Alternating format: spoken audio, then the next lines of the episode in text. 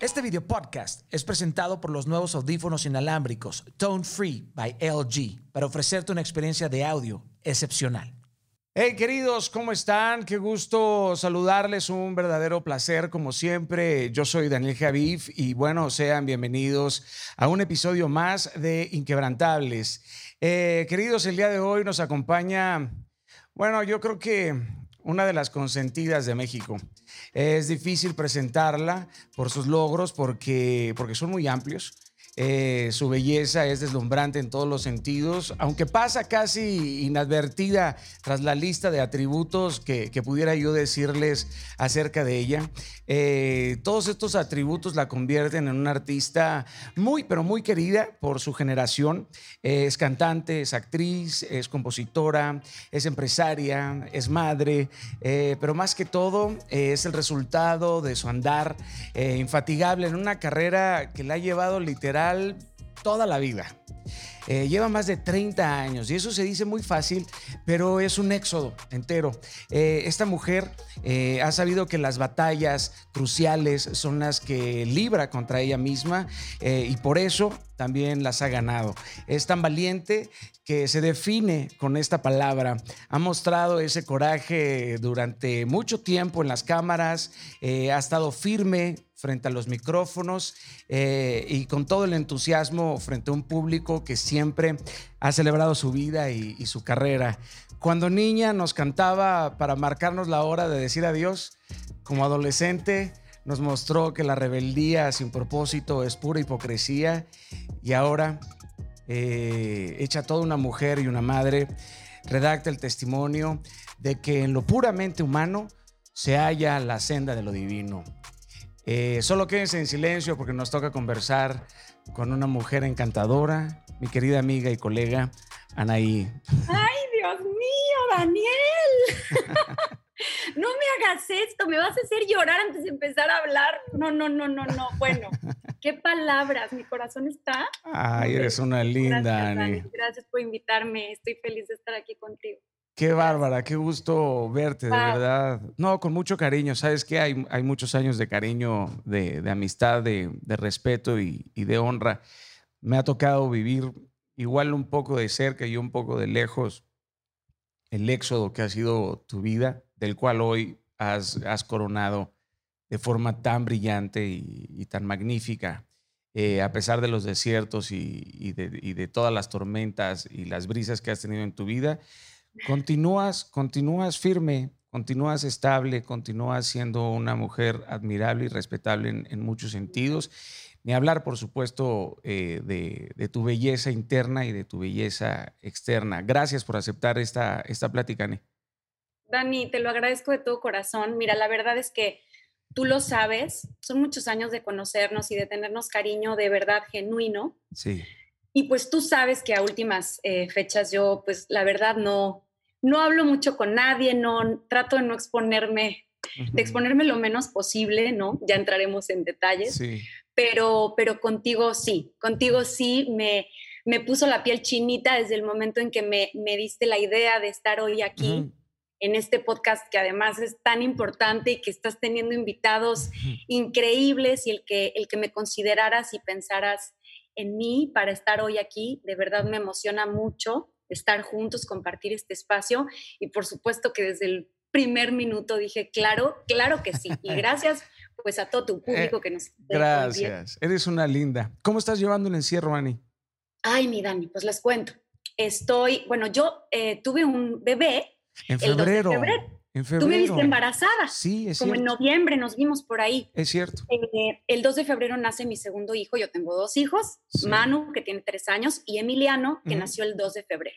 Entonces nace mi bebé y pues este, empieza mi cuarentena normal de un parto, ¿no? Sí, sí.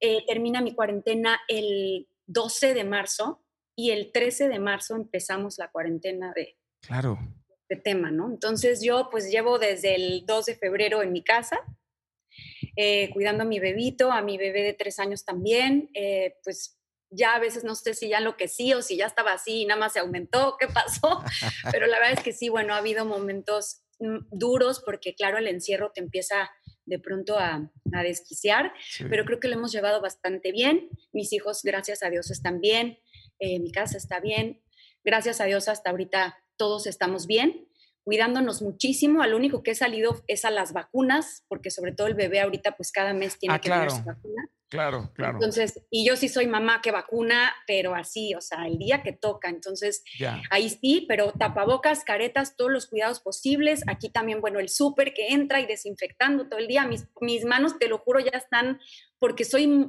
de por sí yo soy muy intensa, tú lo sabes. Lo sé. Imagínate ahora con esto, estoy con las toallitas todo el día y que si el bebé se toca la cara, ¡no! Ya sabes.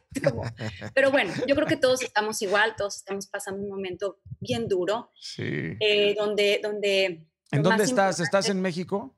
Sí, sí, estamos en México, en casa. Ya pues obviamente extrañando a los míos, ¿no? Extrañando a mi hermana, extrañando a mis papás. Claro, la dinámica familiar cambió muchísimo, ¿no? ¿Han, conocido, han conocido a, Emiliano? ¿O falta alguien que lo Sí, lo pudieron conocer ah, porque nació el 2 de febrero y esto empezó pues como el 2 de marzo, te digo. Entonces, mientras la cuarentena y todo, sí, gracias a Dios.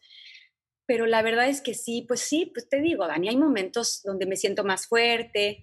Yo de un tiempo para acá, pues algunas personas lo saben, otras no, me he refugiado mucho en la meditación y en, en la yoga y por supuesto en la fe, ¿no? Eso antes que nada, siempre estar cerca de Dios y no perder la fe, porque a veces en momentos como estos que jamás hubiéramos imaginado, qué fácil de pronto podemos perder la fe, ¿no? Y eso es, eso es durísimo, porque, durísimo. porque de pronto te puedes, híjole, te puedes hasta sorprender de los pensamientos que te llegan. Y es normal, no es, no es que estemos locos, pero a veces pues también la misma desesperación te lleva a pensar cosas horribles, ¿no? Entonces, la, mente, la mente se pone muy caótica. Horrible. Entonces, bueno, tratar eso, de estar, de estar en mi centro, de estar tranquila, de darles esa tranquilidad a mis hijos, porque por supuesto un niño de tres años como es Manu, mi hijo mayor, pues claro que tú eres todo su, su pedestal, ¿no? Entonces, si, el pedestal se le mueve, pues él también, aunque tal vez no entienda bien qué pasa, pero un niño de tres años que le tienes que poner tapabocas y careta para ir al pediatra, sí me dice, mami, ¿qué pasa? Entonces yo le hice todo un cuento del bichito, que hay bichitos afuera, y entonces él ya les cuenta de repente con las videollamadas y todo a sus abuelos, abuelo, es que afuera hay bichitos solo en mi casa no hay bichitos, entonces aquí puedo estar sin tapabocas. Y, y el bichito, el bichito, y mamá, ¿cuándo voy a ir a Disney? Cuando no haya bichitos. Entonces él todas las noches le pide a la estrella, a la estrella en el cielo, que ya no haya bichito para poder ir a Disney. Ese es su sueño. ojalá, ojalá, ojalá fuéramos así todavía, ojalá tuviéramos esa capacidad, ¿no? De mantenernos. sí, sí, sí, de mantenernos en esa, en esa sorpresa, en esa. Porque no es, no es, no es, no es un asunto de ingenuidad, ¿no? De, de, de, no, de no entender, sino es, es ese deseo de que de que todo lo que suceda, suceda para bien. Y eso es lo más bonito, por supuesto, cuando eres, cuando eres chamaquito, ¿no? Son impresionantes los niños, Dani. Te lo juro, yo digo, wow, qué lecciones nos dan. Se pone su tapabocas y no se lo quita hasta que volvemos a la casa. Pero es una cosa que yo digo, tiene tres años. No sé, como que yo creo que yo lo hubiera aventado, no sé. O sea, de verdad es, y ves a los niños y ves a todos los niños, yo veo pues en todos lados, en la tele, en, las redes, en todo, que los niños se están comportando de una forma que digo, wow, qué grandes maestros, cómo están llevando esto tan bonito, porque tú, yo y nuestra generación y todas las demás tuvimos la fortuna de poder ir a andar en bici, de salir, de tal, nunca vivimos algo así tan inimaginable como lo que estamos viviendo ahora. Y estos chiquitines los vemos de verdad con una con un positivismo, con una cosa de verdad, de, de, todo va a estar bien y vamos a ir a Disney, mamá. Y ya no va a haber bichito. Y, y entonces a mí esa, esa esperanza me la dan mis hijos, me la regresan mis hijos. Y también obviamente el ver a Emiliano, que ahorita tiene meses, y verlo que cada día está más gordito y más bonito y más todo, pues como mamá no te deja perder la fe. Eso no te deja perder la fe y no te deja caerte, sino al contrario, cada vez, cada día levantarte. ¿Y meditas, meditas diario, Ani? ¿Meditas diario? Sí, diario. La verdad es que a veces, no te miento, a veces son cinco minutos, ¿eh? porque a veces no, no puedo, a veces de repente Manu despierta muy temprano y mamá y tal, ¿no? Pero a veces es media hora, pero a veces una hora. Y ya, la verdad es que no más de una hora, porque también mi vida no camina a mi casa si yo no estoy al 100. claro. Pero eres, yo creo que como muy capitana. ¿eh? Sí, eres muy capitana en la, en la, en la casa O sea, siempre estás, estás como en... claro. La verdad es que sí, Dani. Yo cuando decidí este, ser madre y formar una familia, dije como, quiero ser una mamá presente. Y no te estoy hablando tanto presente de tiempo, sino que cuando esté, real esté. No estar, pero estar en el teléfono o estar en mi onda de, ¿no?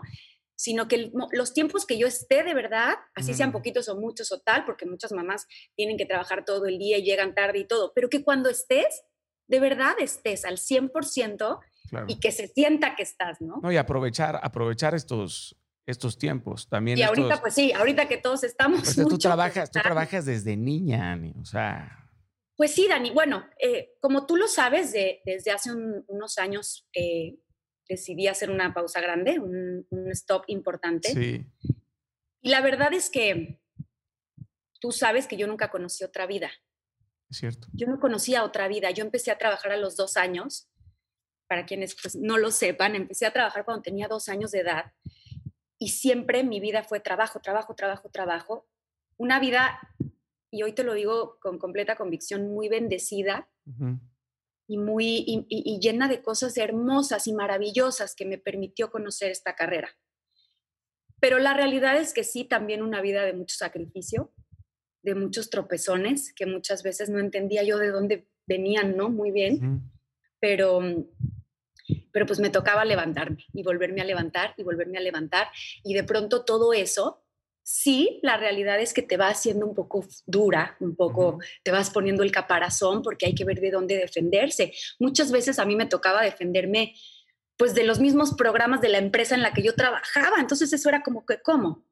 Pero, pero pues no es mi casa aquí y, a veces no era tanto, ¿no? Eh, me tocó pues vivir mil cosas que el público sabe, que al final de cuentas no les estoy contando nada que sea, no, muy secreto, ni mucho menos. Eh, cuando yo estaba muy chiquita, adolescente, como a los 13, 14 años. Esto sí no lo he contado, pero una vez, una vez en, Televisa, un productor, que claro que no te voy a decir quién es, pero tú vas a saber, sin decirte quién es, que él iba a ser el productor de A Mil por Hora, que después fue Pedro Damián, que Pedro Damián siempre fue mi ángel de la guarda en, ya sé quién es. Lo amo y lo adoro, ya sabes. Entonces, el, productor que iba a ser antes el, esa novela llega conmigo como a los 13 años y me dice, oye, Ani, es que, no, no me decía Ani, oye, Anaí, es que, eh, pues que tú quieres ser la protagonista de esta novela, pero la protagonista tiene que estar flaquita, no puede ser gordita. No es que yo fuera gordita, tenía 13 años, ¿no? Es una ni era una niña. Claro, claro. Y yo, bueno, pues ya se imaginarán lo que pasó ahí. Obviamente, pues eres una niña, estás vulnerable, estás en una edad difícil, estás en un medio en el cual ¿no? No sabes ni por dónde va a venir de pronto. Entonces, bueno, me viene un problema. Y sí te puedo decir que una de las cosas que más detonaron esto, pues claro que fue ese comentario. Tan es así que me sigo acordando. Está durísimo porque la propuesta, la propuesta de la televisión en ese entonces con la belleza o la estética era súper extremo. Aparte, por supuesto que consideras que este tipo de comentarios o la televisión en su momento ha empujado a miles de jóvenes a tener una obsesión con una cultura física que es insostenible en la realidad, Dani. Durísimo, durísimo. Yo me acuerdo, imagínate, hoy a mis 37 me acuerdo de ese comentario, pues claro que me afectó mucho y empecé con un tema de anorexia nerviosa y tal, la cual también ya todos saben, no entremos en ese detalle porque todos saben que lo tuve, gracias a Dios, y también creo que a mi firmeza en la vida, en este, en este querer salir adelante, salí adelante. Sí. Pero entonces me toca la parte en la cual en los mismos programas, ¿no? Se burlaban de mí y de mi problema. En los mismos programas en los que se suponía que yo era de casa. Entonces también eso, pues... Yo me acuerdo con, con, muchísima crueldad. Mucha crueldad, mucha crueldad para una mucha crueldad. de 13, 14 años, ¿no? Este, estuvo duro, verdad fueron años duros porque pues me ponían comida, me acuerdo, llegaba a los programas y me ponían comida como para ver qué, qué poca madre, neta hacían eso. Muy fuerte. Digo, nunca, nunca había hablado de esto, no sé por qué está saliendo, pero por algo está saliendo. Y no Adelante, qué bonito. No, al contrario, porque yo creo, yo, o sea, yo creo que lo, paradójicamente de haber sido muy duro para ti, pero dentro de, dentro de eso de dolor hay una belleza, porque estoy seguro que has salvado miles y miles de vidas. O sea, que sueltes este testimonio. Gracias, adelante, no te quiero interrumpir. Voy a decir que después de eso vinieron cosas maravillosas, gracias a Dios. Bueno, hice la novela con Pedro Damián, gracias a Dios que la hizo él. Y bueno, vinieron otros trabajos y muchas otras cosas. Y después hicimos una cosa muy bonita con una fundación en la cual yo no sé tal vez a alguna persona le habremos cambiado la vida para bien, que saliera de ese problema, ¿no? Y traté de hacer muchas, muchas cosas en torno a esto, en torno a poder ayudar, en torno a dar mi testimonio, di conferencias, en fin, fueron años durante yo ir caminando este proceso de sanación en este tema, de querer llevar conmigo a más personas a que llegaran pues a, darse cuenta que claro que puede salir de esto y de todo, ¿no? Pero bueno, a lo que voy es que de pronto van pasando los años y en la, en la prisa de la, de la carrera y que vas en un proyecto, en otro, en otro, en otro, realmente en ese momento nunca lo, lo hice consciente. Claro. De pronto viene el, el, bueno, hice otras telenovelas y de pronto me dice, Pedro, vamos a ser rebelde. Y yo, tú eres mía me decía, es que mía es Anaí, tú eres mía, es que nadie más puede ser mía. Y yo decía, yo no conocía la historia. Entonces yo le decía, pero ¿por qué, Pedro? ¿Por qué me dices eso? Me dice, es que tú eres mía. Pero hay un problema. Y yo, ¿cuál? Pues que en la empresa no, quiere que, no quieren que la hagas tú. ¿Ah? ¿Cómo? Si yo, pues yo soy de casa, volvemos a lo mismo, ¿no?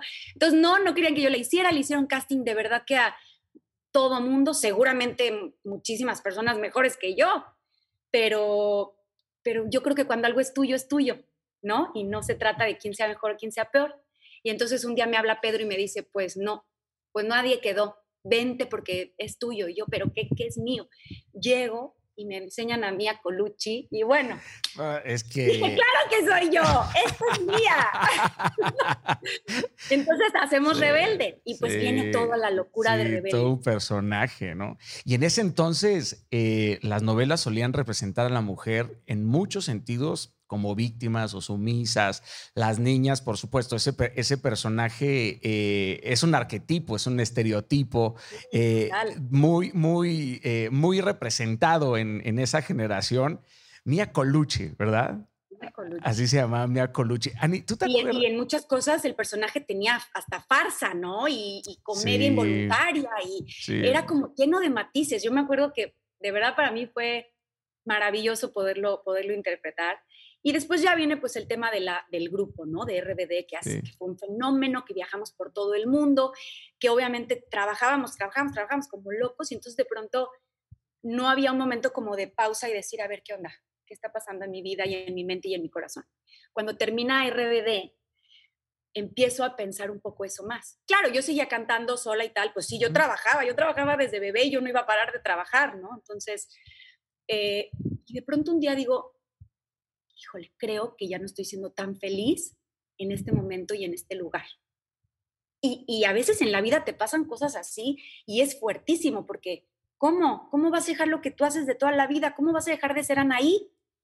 Tú eres Anaí la que sale en la tele y eso eres y punto. Sí, sí, sí, sí. Y un día dije, no, no, no, no, no, no, yo tengo que, tengo que encontrar y conocer esa parte de mí que no conozco hasta hoy. ¿De dónde está? Que la quiero, la quiero conocer. Y entonces decidí que me iba a dar la oportunidad de conocer otra vida, de vivirla y de solamente hacer las cosas que realmente llenaran mi alma al 100%. Y entonces renuncié a Televisa, este, en muy buenos términos, la verdad es que, que llegamos a un acuerdo en el cual yo ya no quería seguir. Eh, siempre tendré recuerdos maravillosos porque algo que sí te quiero decir es, hay gente maravillosa dentro de esa empresa también. Sí. Había uno que otro malandrín ahí que no Bueno, no, no, uno que, otro. No, no padre, no uno pero que muchas veces es el que, ni siquiera es el productor, ¿no? Es el que pone el chiste para el programa o no sabes ni quién. Pero también conocí gente hermosa y gente que conmigo se portó increíble y siempre voy a estar muy, muy, muy agradecida por, por las, me quedo con lo bueno, ¿sabes? Sí. Pero claro, pues sí, por algo hay cosas en las cuales ya no quieres estar. Y yo dije como que creo que hasta aquí llegué y ya decidí que dejaba esto. Y de pronto pues viene toda la parte más o menos al tiempo donde me enamoro y como tres años después me caso y decido formar una familia y tener hijos y gracias a Dios tengo dos hijos hermosos, una familia que bueno, son mi vida entera y hoy conozco una parte de mí que wow, o sea, de verdad me gusta conocer y me gusta explorar cada día más. Se te ve en la, se te ve la mirada, Ani. Ay, Dani. Como que siento que ya puedo ser yo, ¿sabes? Al 100. Claro, ya, ya no es el personaje, es la persona. No. Exacto. No, y muchas veces es el, era el personaje que me ponía la prensa. Decidían que esa semana Claro, tú eras la más, tú eras la más mala de, de, todos, ¿no? Yo me Entonces, yo me este, acuerdo es bonito, muchísimo. Es bonito saber realmente quién eres. Y yo no lo iba a poder saber hasta que no pusiera una pausa y me alejara y viera, viera la imagen desde otro punto. Y hoy hay un montón de jóvenes que quieren ser algo y todavía no saben lo que ya son, imagínate. Y a veces es bueno poner una pausa. Y yo te digo una cosa, Dani, yo te lo he dicho a ti. O sea, he hecho ciertas cositas porque he querido después de esto, ¿no? O sea, porque, porque me ha dado la gana. ¡Qué padre! Qué padre hacer algo porque te llena el corazón, así sea un proyecto bueno, malo, lo que sea. En este momento sí tengo muy claro que para que yo hiciera algo, y tengo que decirlo públicamente, agradezco muchísimo que sigan recordándome, que sigan de pronto llegándome propuestas. Para mí es un honor, Dani, porque yo tengo mucho tiempo ya lejos. Entonces, cuando llega alguna propuesta, digo, gracias Dios mío, porque algo bonito tuviste que haber dejado, ¿no? Pero en este momento no puedo aceptar algo que no te diga yo, híjole, no puedo dormir de la emoción que me da. Solo así haría algo, ¿sabes? Porque... ¿Qué sería eso? No sé, no sé, hasta ahorita no ha pasado y por eso es que no, no lo he hecho, pero tendría que ser algo que yo te diga, Daniel, no, no puedo dormir, me tiemblan las manos de hacer esto, ¿sabes? Sí, sí, sí, sí. Si no, la verdad es que, pues no, ahorita no, porque ya, ya, ya no, no sé, como que estoy en un momento en, en mi vida en el cual, pues ya prefiero abrir mi red y hablarle a mis seguidores y decirles cómo están. Qué cañón. Y esta soy yo y aquí estamos, ¿no? Cañón. Es, esta es la maravilla que tenemos hoy. Claro, ahora, ahora tienes una voz propia, no una voz que es interpretada por reporteros o por productores o por... Exacto. ¿Qué ojo? Que también si la riegas, pues ya la riegas de frente. Claro, claro. ya sabemos que no debo ponerme a cocinar, ok, pero bueno, lo sabemos de frente. Oye, oye, Ani, me pareció, me pareció que lo manejaste brillantemente. De verdad me pues pareció que lo me pareció que lo pues manejaste brillante. me pareció brillante. Yo, yo no, yo no me había enterado y Anjita, me, me, me dijo, mira, mira lo que mira. No, la verdad es que no estoy soy medio forever en ese sentido, como que no no me meto a leer todo ese tipo de cosas. Este, estoy más enfocado en el, en el bien, pero me dio, por supuesto, mucha gracia porque yo vi tu respuesta. Lo que yo vi fue realmente tu respuesta. Te voy a contar de dónde empieza esto, que es lo más chistoso. Cuando yo tengo mi segundo embarazo, en el primero yo saqué un libro que se llama Valiente, donde cuento toda mi historia de mi embarazo y tal. Y entonces en el segundo dije, ay, pues ahora qué voy a hacer? Quiero hacer otra cosa donde comparta mi embarazo. Y entonces decidí que a mi página, que ahí la tenía y no tenía contenido hace mucho, le iba a poner contenido de todo lo que yo hacía en el embarazo meditaciones guiadas. La verdad está bien padre y no es comercial porque es gratis, lo quise compartir completamente gratis. Se llama anbayanaí.com y ahí están las meditaciones guiadas, la yoga, están eh, rutinas de ejercicio de primer, segundo y tercer trimestre, que eso está muy padre cuando estás embarazada, pues hacer, hacer cosas. Padrísimo. Y entonces, de pronto, ya al final digo, ay, ¿por qué no subo unas recetas? Porque te lo juro, te lo juro, Daniel, no me vas a creer, pero no soy tan mala, pero bueno, pues hay unas que no están tan mal. Pero ¿por qué demonios y esa? No sé, no hay justificación. ¿Qué me pasó por la cabeza? O sea, no, sé, te lo juro que Dios de mi vida. Y luego yo cuando, porque pasaron muchos meses y nadie se enteró.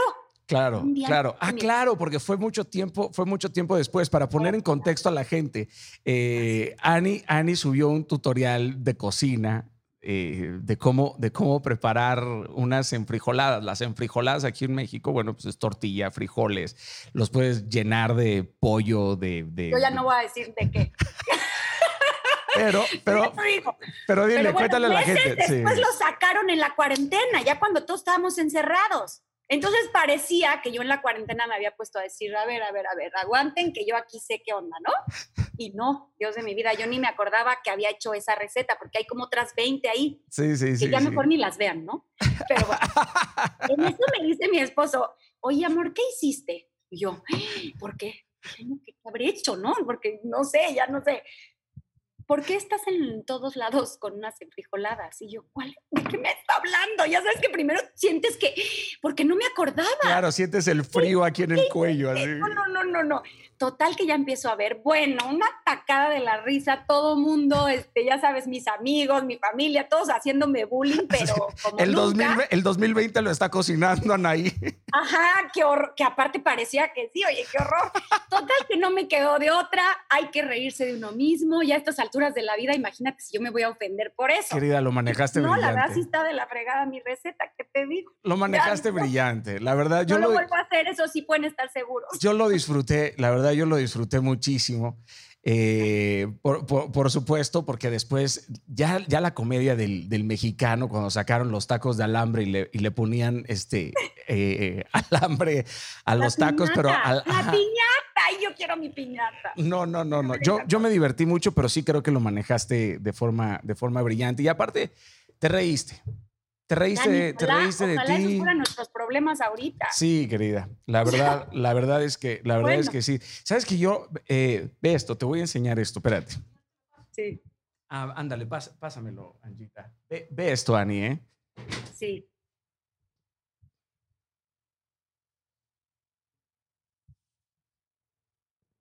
¡Ay, no, Daniel! Mira, ¡Ay, este es no! Anaí. Esto es el soldadito de El plomo. soldadito de plomo. Espérate, este es el soldadito ¿Te de plomo.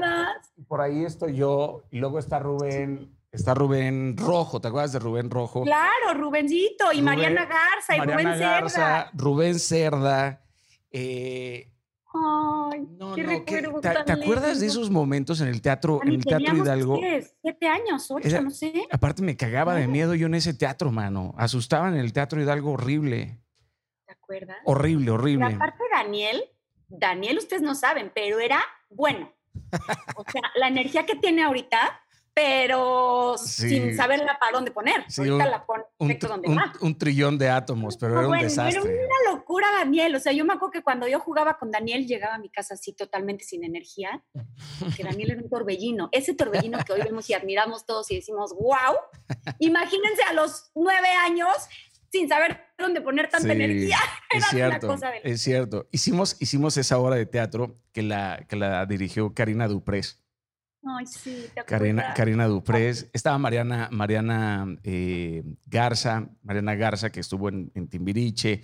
Yo me acuerdo de la época del, del Foro 2, que íbamos a. ¿Qué era? Superondas, Fantamigos. Club Fantamigos. Club Éramos los conductores de un programa que se llamaba Club Fantamigos y ahí estábamos todavía más chiquitos que, que en la obra. Sí, bueno, yo iba a la tapo y tú ibas a la cafetería. Sí. ¿Te acuerdas de la tapo de Televisa? Sí, sí, me acuerdo ¿Te que era con tu vale. Sí, que era con el. Que Todos era, íbamos. que era con el- Te estoy molestando únicamente. Te estoy, te íbamos estoy con nuestro molestando. Luego hicimos Ángeles sin Paraíso. Sí, Ángeles sin Que Paraíso. ahí estaba. ¿Quién era? ¿Era Felipe Colombo? Felipe Colombo, que luego Felipe hizo Rebelde en Argentina. Ah, claro, tienes toda la razón. Felipe se fue a vivir a Argentina y allá hizo, pero en Argentina no se llamaba Rebelde, se llamaba Rebelde Güey, ¿no? Rebelde Güey, sí. Y tú, tú también, eh, ¿cuánto tiempo estuviste en Chiquilladas, Ani? Desde los dos años como hasta los siete y saliendito casi fue que empezamos con, creo que fue primero Ángeles y luego Superondas, o ya no me acuerdo qué, Yo pero, también no me, no, no me acuerdo. pero por ahí. ¿Te tocó hacer Mujer Casos de la Vida Real, la Sí, telaraña? claro, muchos. unos dramas siempre, me tocaban unos Qué dra- dramones. que- ¡Qué dramones! ¡Qué A dramones! todos nos tocó pasar por ahí, ¿no? Yo creo que ese era como el, no sí, sé, como- Mujer Casos de la Vida Real. Yo sí hice Todos como, yo hice como ahí, tres o cuatro y las historias eran unos dramones así, pero, pero durísimos, durísimos. Para Pero bueno, hoy nuestro drama de la vida real pues está peor que Mm, todos. Bueno, eso, eso, oja, oja, ojalá, ojalá fuera diferente. Eh, ¿Tú alguna vez tomaste clases de actuación, Ani? Sí, fíjate, justo con Karina Ajá, y Tita me tocó ir a algunos de sus talleres, ya. pero la verdad es que pues a mí me tocó aprender en el camino, Dan. A es mí me tocó aprender con los grandes directores, la verdad, en las telenovelas teníamos grandes directores, Sí. en las películas. ¿Qué directores te tocaron, Ani? Garcini, Me tocó Garcini. Salvador Garcini. Benjamín Can. Puta, Benjamín Can, que fue quien, quien dirigió Rubí, para que, para que lo ubiquen. La José verdad- Ángel García. José Ángel García. José Ángel García. Me tocó, este, bueno, Pedro Damián, que también. Pedro que dirigía, y el hermano, y el hermano, y el hermano de Pedro. su hermano. Tremendo director. Este, ¿Qué? Ah, Sergio, Sergio. Sergio, Sergio Uta, cabrón. Ese era Él duro. Me tocó, ese y, era, y sabes que me tocó en Mujeres Engañadas, donde hice un personaje fuertísimo porque era una chavita de 15, 16 años que, que consumía drogas. Y entonces me acuerdo que él me daba ahí unas cátedras como de, de verdad, de cómo... Sí, sí, sí, ay, no, a mí me impactó mucho que él me dirigiera, porque yo obviamente pues no tenía ni idea cómo, por dónde hacerle y tal, y me acuerdo que él, él me llevaba como a, a analizar muchísimo y cada escena y de dónde y por dónde y sí, tremendo, tremendo director, era súper, era súper intenso. Y Garcini, Garcini también Garcini era. lo máximo. Que trabajaba mucho con Emilio, con Emilio La Rosa. Eh, tú tuviste muchísimas oportunidades, trabajaste con, con Capulina. Para los que no sepan, Anaí se ganó un premio, un Ariel, ¿eh? Cuando los Arieles eran. Sí. O sea, ganarse un Ariel era como ganarse un Oscar en, eh, en, la televisión y en el cine mexicano.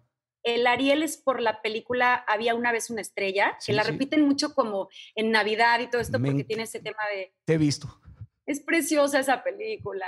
Y, me dieron el Ariel y me acuerdo que yo, pues yo tenía siete años, realmente no sabía muy bien qué onda, pero, o sea, sí sabía qué onda, pero, pero no sabía la magnitud del Ariel, ¿no? Y sí, pues hoy para mí tenerlo es un gran honor y, siempre pues se lo voy a contar a mis hijos y a mis nietos. Es que es una maravilla. Y luego hay una edad medio crítica en la actuación, ¿no? Que es como de los 17 a los 25 años, donde rara vez obtiene realmente un papel protagónico notable, porque o eres o eres o estás muy chiquita para ser mamá o estás muy chiquita para ser protagonista, pero tú sí obtuviste varios papeles protagónicos y muchos pensarían fue Mujeres engañadas, que fue una oportunidad de oro en mi carrera y yo se lo agradeceré siempre a Emilio La Rosa, que además le tengo un profundo cariño y lo quiero muchísimo.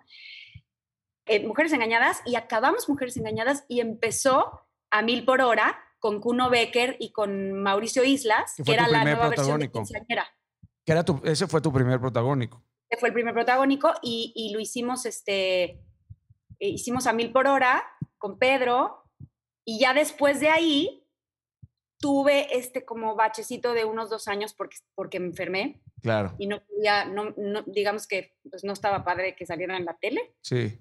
Y despuésito empecé clase 406, entré en la segunda temporada, no me acuerdo bien, entré ya empezada la telenovela y, y, y, ahí empecé, ahí entré otra vez y pues a echarle ganas para, todavía me estaba recuperando, todavía era como... Y muchos, muchos pensarían que interpretar un papel protagónico en una telenovela no requiere de un nivel actoral profundo, pero eh, la gente de esta comunidad, platícale sobre el tiempo, el esfuerzo, o sea, la entrega, todo lo que les toca hacer y toda la responsabilidad que llevan de cargar a otros 30 personajes también y luego la inmediatez, ¿no? Aprenderte los diálogos, taca, taca, o sea.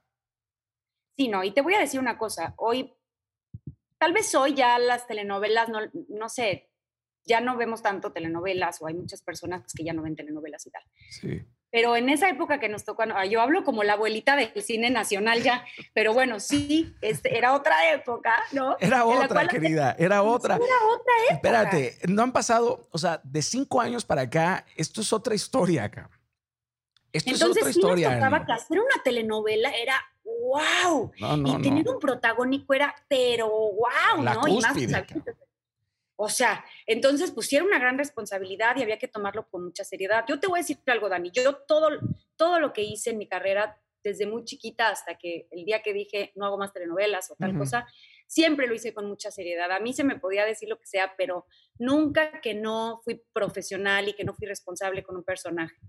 A veces creo que hasta lo que decíamos ese día en mi casa, hasta me estresaba de más, era como que, ay, la sufría de que todo quería que saliera bien y a veces las cosas pues no salen tan bien y, y así es la vida. ¿Usabas apuntador o ibas de memoria en los textos? En algunas telenovelas usé apuntador, sobre todo porque si los grandes usaban apuntador, pues no, no te dejaban tanto escoger cuando estás chavito, ¿no? El apuntador es un tipo eh, haz de cuenta, llegas a una, vas a ensayar la, escena de la telenovela, ¿no? Estás frente a las cámaras, aparece el, aparece el director, está la actriz, eh, la, protagonista, en este caso Anaí, aparece y el apuntador va diciendo los textos, los diálogos. Es un proceso súper sofisticado. Yo quiero que la gente lo entienda porque es un proceso muy cabrón.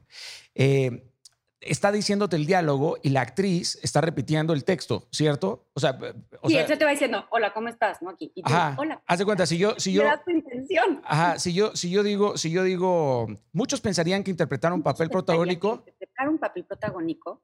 Así, o sea, lo vamos a Exacto, exacto, es, eh, exacto, exacto, exacto, tal y como lo acaba de hacer Anaí. Pero ahora, súmenle a esto, muchachos, querida familia, súmenle a esto que tienes un aparato metido en la oreja que te está diciendo eso, pero tú tienes que reaccionar, tú tienes que ver a la cámara, tienes que sufrir, tienes que sentir, tienes que mirar al otro actor. Y todo eso sucede en dos minutos y medio y ensayaste la escena y tienes que hacer 35 escenas de esta forma. Sí, en un día. Y luego estás así en el drama llorando y no, te estás tapando, volteate tantito. Entonces tú, no, tantito menos. Y, ahí tú llorando con la Tu luz, tu luz, tu luz, tu luz. busca tu luz, busca tu luz, no se tapen. Entonces, sí, es todo un arte, ¿eh? Sí, es, no, es, un, es un arte, es todo un arte. Y luego la envidia de los que no llegan a ser protagonistas y les tocó la primera parte. Bueno, eso yo creo que en todos lados, ¿no? Pasa en, los bancos, en las oficinas, en las novelas, en todos lados, pues siempre va a haber, va a haber este tipo de cosas, pero como te decía hace rato, cuentas con gente buena y con gente mala en todos lados. Yo tuve la bendición, de verdad, Dani, te lo digo, no quiero que se vaya a malinterpretar lo que te conté al principio, tuve la bendición de verdad de encontrarme con gente maravillosa y con gente que siempre voy a recordar con todo mi cariño allá adentro. Pero sí, la verdad es que de pronto, pues sí, alguna que otra gente fue un poco cruel y hay que decirlo, porque aparte están los recuerdos. Es necesario, es necesario. Mira, la gente siempre va a interpretar lo que se le pegue la gana. Eh, sí hay buenos y malos en todos lados, pero la industria del entretenimiento es una industria en la que se necesita no nada más una autoestima brutalmente fortalecida, porque eh, más, más, allá, más allá de lo compleja y difícil que es, porque el actor por lo menos vive en incertidumbre, la actriz vive en incertidumbre, porque hoy puede ser la protagonista. Pero mañana puedes dejar de serla porque viene una mujer o un actor más guapo, más importante, más interesante, se convierte en un nuevo éxito es muy complejo, es muy complejo para la mente, para el corazón y para el espíritu del individuo. Total, tienes toda la razón. Y además, pues muchas veces a lo mejor nosotros fuimos los malos en la vida de alguien. Claro. Ponte a pensar así, o sea, a lo mejor, porque claro, yo tuve unas etapas en mi vida, como seguramente tú y todos, donde, ay, Dios mío, la edad del, ¿cómo se dice? La edad del... De la punzada la edad de la punzada, pero a mí me, se me prolongó, yo creo, porque si yo veo cosas y, o entrevistas o así, digo, ¿qué me pasaba por la cabeza? ¿Por qué contestaba así? ¿Qué onda conmigo? O a veces, pues sí, a lo mejor llegué a ser grosera con alguien y, te lo juro, no sé cómo me arrepiento todos los días de mi vida, Dani.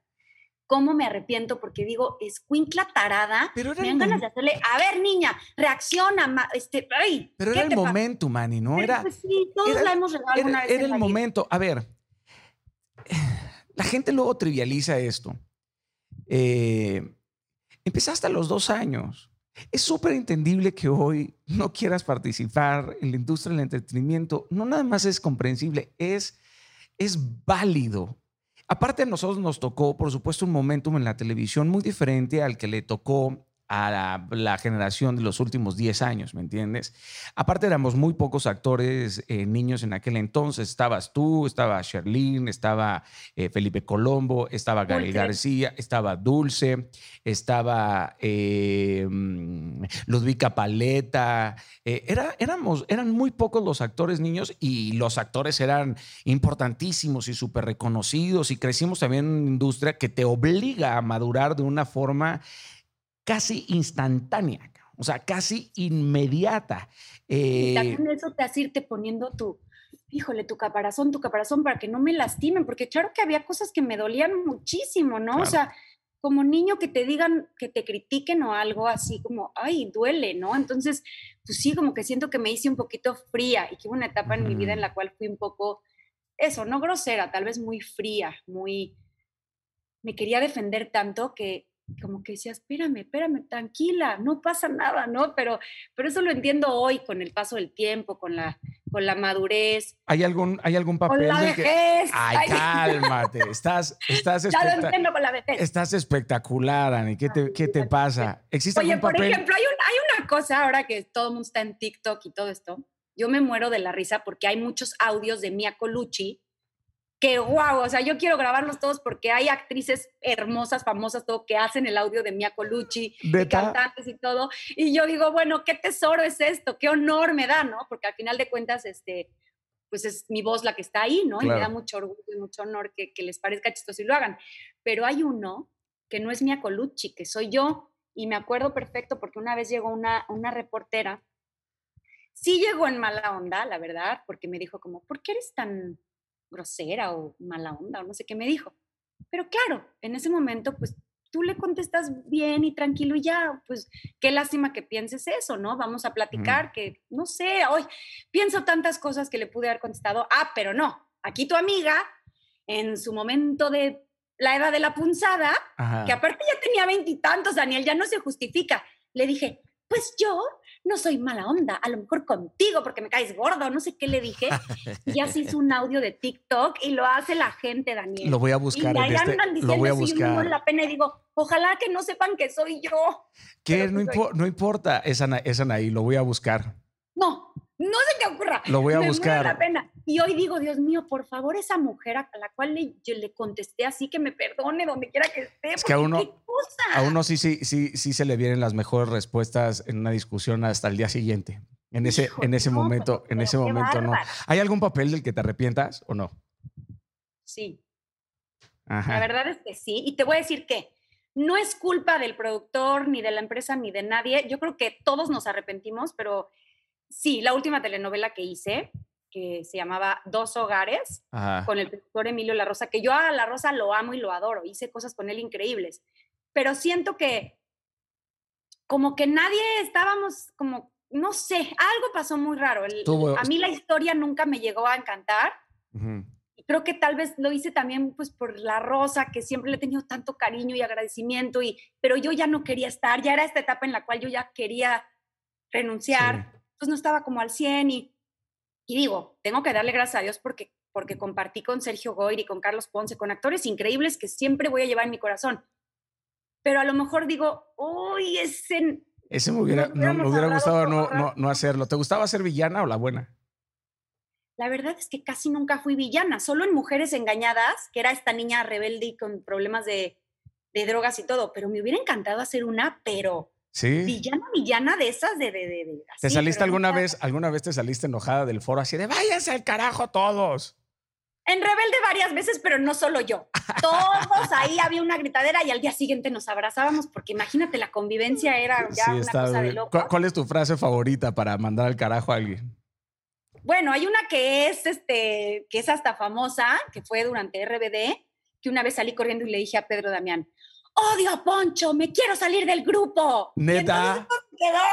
Y, y, Pedro Damián me decía, ay, mamacita, pues no se puede, o sea, relájate. Oye. Pero así odio a Poncho. Y claro que al día siguiente ya todos abrazados y como si nada. Pero esa hasta se hizo famosa porque la hemos contado muchas veces. Oye, sabiendo que eres protagonista, sabes perfectamente que te van a poner a besarte, a llorar o hasta a desnudarte. ¿Cómo se manejaban los, los cómo manejabas tú los besos en las telenovelas? Porque, güey, había, había unos que les apestaba la buchaca, ¿no? Déjame te digo otra cosa. También por eso, cuando yo termino Rebelde, muchas de las cosas que empiezo a pensar, dije, a ver, Ani, tú ya no, ya no puedes seguir aquí, porque ya no tienes la edad de antes de Rebelde, o sea, ya tienes veintitantos. Claro.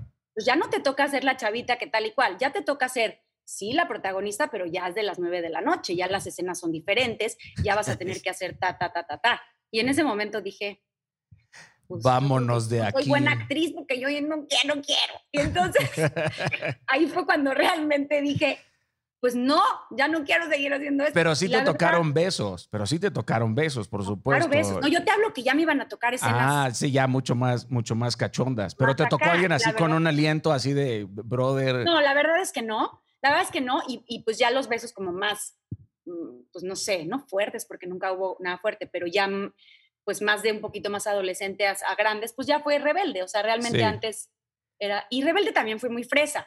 Sí, era fresón, era fresón. Y entonces después cuando hice la otra novela, pues por eso también decían, pues es que, ¿qué onda? Tú eres la protagonista y no quieres ni dar besos. ¿Nunca te atacaste de risa en un beso? Así de que, ¿nunca te atacaste de risa?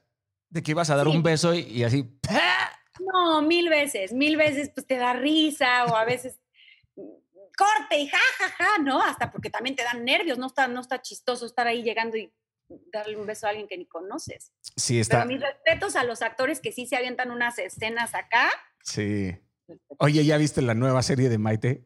No la he podido ver y me no, muero por No, no, no. La verdad, se ve preciosa, lo hace espectacularmente bien. preciosa. Pero las escenas, hasta yo me quedé con el ojo y ojo, no, no me voy a dar golpes de pecho, ¿no? No, no, por supuesto, hace, hace escenas de desnudo completo, por supuesto, y, y cada capítulo. ¡Maite Perroni! Sí. Oye, ella es pero guapísima. Mira, Maite está hermosa, tiene un cuerpazo. Sí. Puede hacer lo que se le dé Pero la brutal, brutalmente sensual y erótico. Es como un thriller er, erótico, el de la serie de, de Maite. yo no, no, yo he podido ver porque aquí en cuarentena mis hijos están por todos lados hace el fin de semana que acaba de pasar, estaba en la casa y, y Angita puso la serie y yo estaba eh, jugando en el, en el celular este ajedrez. Y de repente me dice, ¿ya viste esto? Y yo volteo y digo, ah, bueno, pues ha de estar viendo alguna película este, americana, ¿no? Este, y me dice, no, ¿ya viste quién es? Y de repente veo yo a, a, a Maite y digo, holy shit, what? Dije, caramba, ¿no? Se aventó, se aventó, se aventó todas, todas, todas, todas. Y yo me quedé, dije, wow, tremendo. Pues la voy a ver y te voy a decir algo. Me encanta que se arriesgue, que se anime. Además, tiene todo para hacerlo porque está divina, está hermosa. Tremendo, tremendo, tremendo. Mis respetos y aplausos para Mai. Ella puede hacer lo que quiera. Oye, Ani, eh, ¿cómo estás? ¿Cómo se vive hoy por hoy eh, esta época de hipersexualización en las redes sociales. O sea, tú te has dado cuenta, yo me pongo a pensar, por supuesto, en, tus hijos y estamos en una época eh, en donde casi todo es un estímulo como súper super sexual. Y luego, actualmente, pues se han producido una cantidad de denuncias gigantescas de, violencia de género en el mundo del, del espectáculo. Y luego eh, esto pues encarna muchísimo en la industria. ¿A ti en algún momento te tocó vivir algún tipo de maltrato, algún tipo de abuso, no, no, no sexual, sino algún tipo de abuso de poder? Mira, gracias a Dios, como tú lo dices, jamás un tema sexual ni mucho menos. Pero bueno, como lo que te contaba al principio, a lo mejor ciertos comentarios o cositas que en ese momento yo no las hice no las hice conscientes porque tú estás chiquita, no entiendes muy bien qué onda y tal, pero hoy sí digo, qué crueldad, lo que decíamos al principio. Y al final de cuentas eso también es un tipo de abuso, porque entonces yo, con cierto poder, puedo llegar y decirte gorda, fea, este, flaca, chaparra, alta o algo, o sea, pero en, en, en, modo despectivo. Y eso no está padre. Y te, puedo y te puedo condenar, o sea, te puedo condenar. Una sola frase puede condenarte para el resto de tu vida. O sea, una maestra que le dice idiota o imbécil a un niño en un salón, o cuando te digo gorda o cuando te digo flaca, te puedo mandar, te puedo mandar de verdad al ataúd porque tú no sabes si la persona que, está recibiendo esta, esta etiqueta tiene la capacidad para sostenerla, ¿no? Dímelo a mí, fueron años y años y años de, de, luchar con este tema. Y sí, qué fuerte y qué, qué, qué, horror que, que permitas que una frase o que un comentario te afecte tanto pero todos somos vulnerables y más en ciertos momentos de nuestra vida, ¿no? Entonces yo creo que siempre creo que es bien importante siempre ser amable con los demás. Y a todo esto que te decía que en algunas épocas de la vida no lo fui, o tú, o todos, ¿no? No, no, sin Hoy sí te puedo decir que, que, que me gusta educar a mis hijos con amabilidad, que sean amables, que sean empáticos, que, que respeten a los demás, por el simple hecho de que existen. A mí no me importa qué te gusta o qué no te gusta hacer en tu cuarto o con quién. A mí me importa quién eres tú como ser humano. A mí no me importa tu religión, tu raza, tu color, tu sexualidad, absolutamente nada. Este mundo necesita amor, este mundo necesita empatía, este mundo necesita sonrisas. Por Dios, dejémonos de tanta cosa y tratemos de dar amor al mundo. Nos estamos cayendo a pedazos, Dani.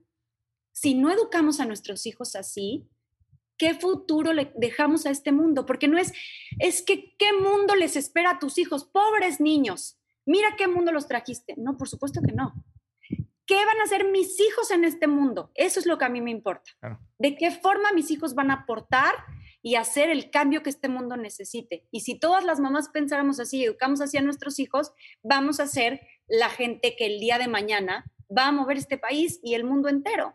No los vamos a hacer víctimas desde el principio. ¿Qué mundo te espera, mijito, pobre de ti? Claro que no. En ti está el cambiar el mundo. Ahorita, ¿cómo lo puedes cambiar? Poniéndote el tapabocas, desde algo tan sencillo como eso. Sí, la solidaridad. Cuídate y cuida a los demás. Sé empático, sé responsable. Entonces, desde ahí empieza la lección en tu casa a tus hijos. Y el día de mañana, sé amable con los demás. Sé un buen jefe o sé un buen empleado, o sé, donde te toque estar, sé bueno con los demás. Agradecido, generoso. y no tratar de, de, usar tu poder, bueno, mucho poco el que tengas en la vida, para hacer menos a nadie, jamás. Sí. Yo, yo, yo me doy cuenta de, por supuesto, eh, de la convulsión social, no nada más en México, sino, me imagino que no nada más yo. Eh, la mayoría nos damos cuenta de que estamos en un momento complejo de la sociedad eh, más allá de lo que te decía, ¿no? de, la, de la hipersexualización, eh, del, del, rompimiento de los valores, eh, cómo se cosifica, por supuesto, el, cuerpo de la, de la, mujer como si fuera un reclamo visual, ¿no? Para siempre atraer la, la atención, esta exigencia del, del, canon en la estética occidental, la, política, la cultura marginal, las, las economías completamente débiles pero no podemos, no podemos eh, detenernos ante todos estos retos que tenemos delante de nosotros. O sea, tenemos que modificar esa balanza hacia el otro, hacia el otro lado. Y más allá de tener este positivismo absurdo de negar la realidad, tenemos que mantenernos enfocados en lo bueno, porque si nada más nos enfocamos en lo malo, no con la intención de negar la realidad, sino enfocarnos en lo que sí podemos hacer. Y tú hablas de pequeños detalles, el tapabocas, solidaridad, ¿no? Eh, que ojo, que yo he sido irresponsable, por ejemplo, a veces con el, con el tapabocas, porque uno, porque uno a veces eh, piensa más en su propia comodidad que en, que en la de los demás. Y ahí es en donde descubres lo hipócrita que puedes llegar a ser o lo irresponsable que puedes, que puedes llegar a ser. Eh, pero estamos en un momento a lo mejor de replantear muchísimo nuestros hábitos, nuestras, eh, nuestras creencias, nuestras opiniones de, de la vida. Esta, esta, esta, pandemia, yo he cruzado por tantos estados en esta pandemia, Ani, en estado, estados, estados de nostalgia, estados de desesperación, estados de ansiedad, estados de preocupación, estados de extrema alegría. Eh, esta historia de, puta, ojalá y tuviera el tiempo para hacer tal cosa y de repente llega y tienes el tiempo y no haces ni madres, ¿no? Entonces te das cuenta que, que, que, que hay mediocridad todavía en ti es, un reto, es, es, una confrontación muy, muy, muy, muy, muy dura. Siempre yo he pensado que en el imaginario popular de muchas personas podrían pensar que una mujer como tú no es rechazada. ¿Lo ha sido? Sí, claro, claro. Pero no, no nada más, o sea, no hablemos solo de pareja, ¿no? No, no, sí. Muchas cosas en la vida, claro que sí. Me ha tocado que me haya ido muy mal a veces en muchas cosas o en proyectos que realicé, que me hayan criticado hasta, bueno, ponerme a, no, pues sí, sentirme muy mal y llorar y todo, pues claro que sí, o que, o que me haya tocado, este, pues sí, públicamente ser rechazada en ese sentido, ¿no? ¿Lees los comentarios? Qué mal, ¿qué tal? La verdad te voy a decir una cosa. Porque las redes sociales son amplificadores horribles, de lo peor y de lo mejor. Mucho tiempo en mi vida, mucho, una gran parte de mi vida me afectó mucho, bueno, tanto, ¿no? Ya lo sabemos. Sí. Me afectó mucho el que dijeran, muchos o pocos o una persona de mí. Con los años y con el tiempo, he aprendido a no tomarme nada personal. He aprendido que somos un personaje. Al final de cuentas, a quien ves en la tele o a quien ves en algún lado tal, se vuelve un personaje. Entonces sientes el, el, poder de criticarlo porque pues, se está poniendo ahí para que lo veas. O bueno, hoy no tanto en la tele, sino en las redes, por ejemplo. Pues la gente hace pública su vida y puedes criticar si te gusta o no pero no te lo tomes personal, no quiere decir que lo aborreces a él como persona, no, a lo mejor dices, mira qué horrible se ve o mira qué... Pero así somos todos, entonces no te lo tomes personal, no pasa nada, he aprendido a reírme de mí misma a, punta de fregadazos, pero lo he aprendido y hoy me siento como mucho más tranquila en que no me dé tanto miedo ser quien soy, ser yo. Claro, no me quiero ni tengo por qué exponerme en programas o cosas así que mueven todo, que de pronto editan las cosas, que, que no sale como realmente eres. Pero no me da miedo hablar aquí, decir y tal contigo en mis redes, porque me siento tranquila de que soy quien soy. Y claro, habrá mucha gente que no le guste y habrá otras que a lo mejor conecten con ciertas cosas de mí o de mi forma de ser. Y eso está padrísimo. Si puedes solo conectar con uno, ya está padrísimo. Sí. quédate con eso. ¿Cuándo fue la última vez que pediste ayuda? ¿Que pedí ayuda? Ajá. ¿Sabes qué? Es diario. Es que yo me doy, a mi hermana a diario le hablo, Marichelo, por favor, ayúdame tal cosa. Este, a mi mamá, a, mi gente que me sigue, a veces, oigan, ayúdenme tal cosa, esto, siempre. Yo, yo no le tengo miedo a pedir ayuda, para nada. Y de repente me siento muy mal, híjole, ¿sabes qué? No puedo más, ayúdame. Necesito sacar esto, estoy llorando, estoy sintiendo que esto me gana ahorita en este momento que pedimos, ¿no?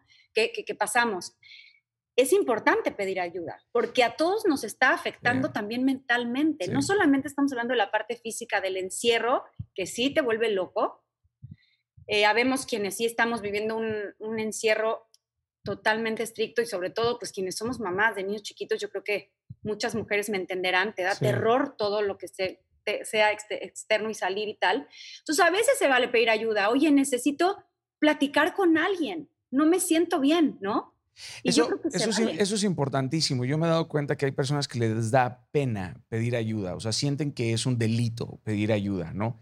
Y que, y que la gente debe de entender que está bien pedir ayuda, que no tendrías por qué saberlo todo y que con lo poco que sabes o con lo poco que tienes puedes realmente salir adelante en todos los sentidos, personal, profesional o íntimamente. Eh, por eso me encanta que hayas dicho, yo, yo a mí no me da, no me da pena eh, pedir ayuda. Cuando te trataste de, la anorexia y de la bulimia, ¿pediste ayuda? Por supuesto, por supuesto. Yo tuve, tuve, gracias a Dios, terapias, tuve psiquiatras, psicólogos, ayuda emocional. Pasé por lugares hermosos donde, bueno, siempre estarán en mi corazón porque me ayudaron mucho. Em, pero al final descubrí que realmente estaba aquí y estaba allá. Con Dios. Esa conexión, para mí. Fue la que te sacó. No. Qué hermoso. Fue la que me dijo, tú eres mucho más que esto, vámonos. Pero si esa conexión está rota, y te estoy hablando de tu fe. Sí, sí, sí, sí. Puedes, Puede ser fe en, el universo, en Dios, en lo que tú creas, ¿no? Hablándole a toda la gente que a ti te sigue. Sí. No todos tenemos que pensar igual, pero sí es muy importante que tu fe esté bien fuerte, bien plantada. Porque yo no la tenía así, definitivamente, en el tiempo en el cual vinieron estos problemas en mi vida. Pero y de pronto cuando eso se unió, ahí sentí que podía. Y luego ha habido otros momentitos en los cuales tal vez sí, pues pierdes la fe o se te va por ahí al camino, pero regresas, pero regresas, pero regresas. Y él siempre te está esperando. ¿Qué, sentías, Ani, que, que, no era suficiente? Digo, porque rara vez vamos a ser suficientes para otros, ¿no? Ya que el ser humano tiene una extraña obsesión con ver el vacío en todos lados. Yo, en mi caso, soy suficiente en Cristo y con eso, con eso me basta. Pero, ¿qué sentías en ese momento? Porque hoy sigue habiendo un montón, eh, bueno, más bien dicho, hay muy poca información sobre la anorexia, hay mucha desinformación sobre la anorexia. Yo estoy impresionado. Definitivo, pero te voy a decir una cosa, sí eres suficiente, tú que me estés viendo ahí. Sí. Eres suficiente y perfecta como eres.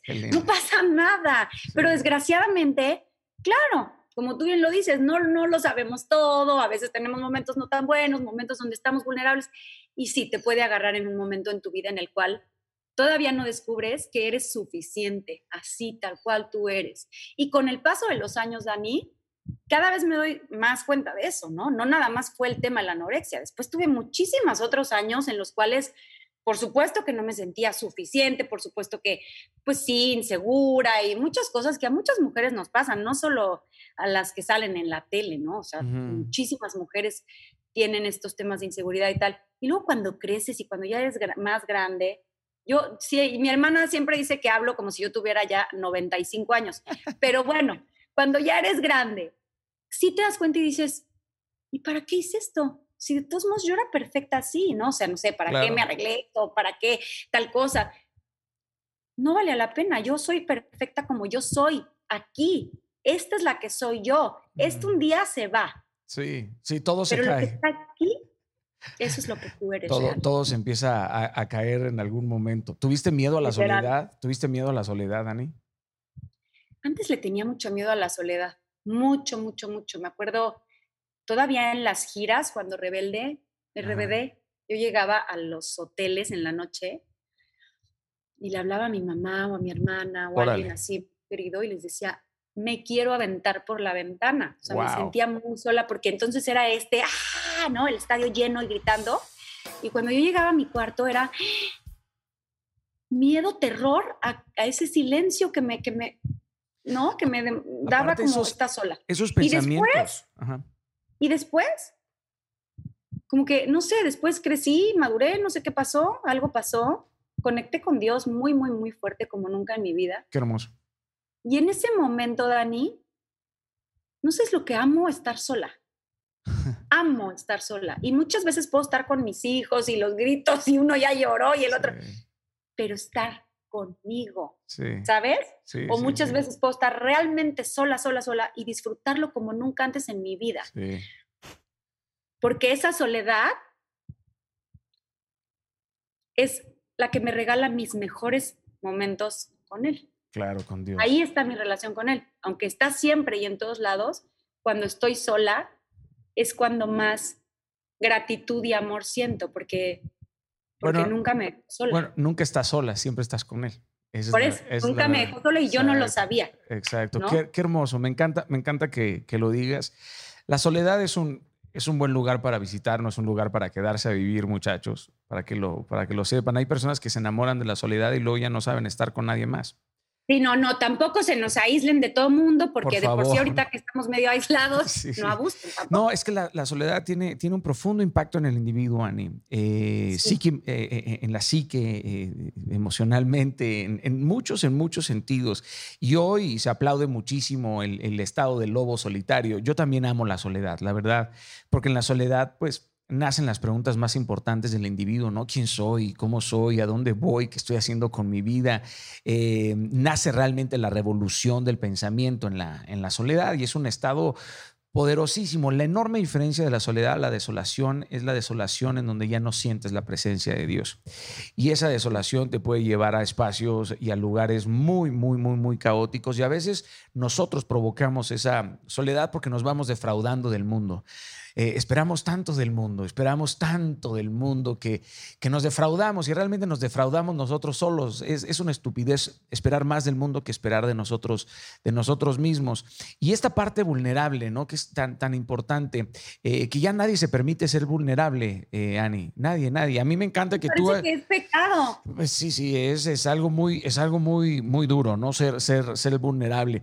Yo, yo te pregunto algo, que siempre has estado en ese, en ese ojo mediático. ¿Cómo manejas el el morbo que hay por tu vida privada de ser hartante, desesperante, de ser como, güey, déjenme en paz, no les pertenezco.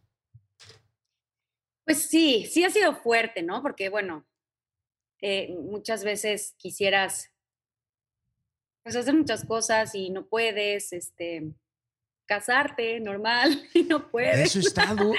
Pero, espérate, ve lo que, no, es que ve lo que acabas de decir, es muy duro. Casarte normal. Casarte normal, algo que debería de ser propio de cualquier individuo, no es posible. Y van a decir, bueno, eso es lo que tú querías, eso es lo que tú, tú nos pertenece tu, tu vida. Y, es, y es válido que el público exija. Y ojo, ¿qué crees que sea lo más complicado, complejo de enamorarse de una actriz? No, pues yo creo que todo. Te tengo que hacer la pregunta del, del, del fenómeno de RBD. ¿Estabas preparada para ese éxito? Nadie, jamás, por supuesto que no. What the fuck? Claro que no, esto fue una cosa donde íbamos a sacar un disco para la novela. Pocos viven, pocos viven en eso, eh, o sea, pocas personas en, la, en el mundo viven eso. No, hombre, que nadie estábamos preparados, fue la locura más maravillosa que nos pasó, yo creo que a los seis, y que llevaremos por siempre en nuestro corazón. Yo, yo, híjole, tengo un profundo cariño por cada uno de ellos y un agradecimiento enorme por todo lo que vivimos juntos y, todo lo que me enseñaron sin darse cuenta, porque cada uno dejó una semillita en mi vida para siempre. Sí. Y, y, híjole, solo nosotros sabemos realmente todo lo que vivimos y lo que compartimos es, es, para toda la vida. O sea, es... todos, todos tenemos una historia con RBD. Sí, ¿verdad? Todos, todos. Todos tenemos una historia con RBD, caray. Algunos de lejos como fans, otros de forma personal. Pero, oye, ¿cuál fue el, cuál fue el lugar más, cuál fue el lugar más raro que te tocó tocar? O cantar? O sea, fuiste a Eslovenia, ¿no? O Polonia. Croacia, Eslovenia, fuimos a Rumania, fuimos a... No, no, unas cosas de verdad increíbles que vivimos, momentos inolvidables, países, gente, gritos, amor, energía. Eso es algo que te llevas el resto de tu vida. Eso es algo wow, o sea, de verdad yo, yo para siempre estaría agradecida con la vida por haberme puesto en ese momento y en ese lugar. Lo de Brasil, ¿no? Qué, locura. O sea, portugués no fue el único idioma en el que cantaron, ¿no? ¿O, sí? Portugués, inglés y español.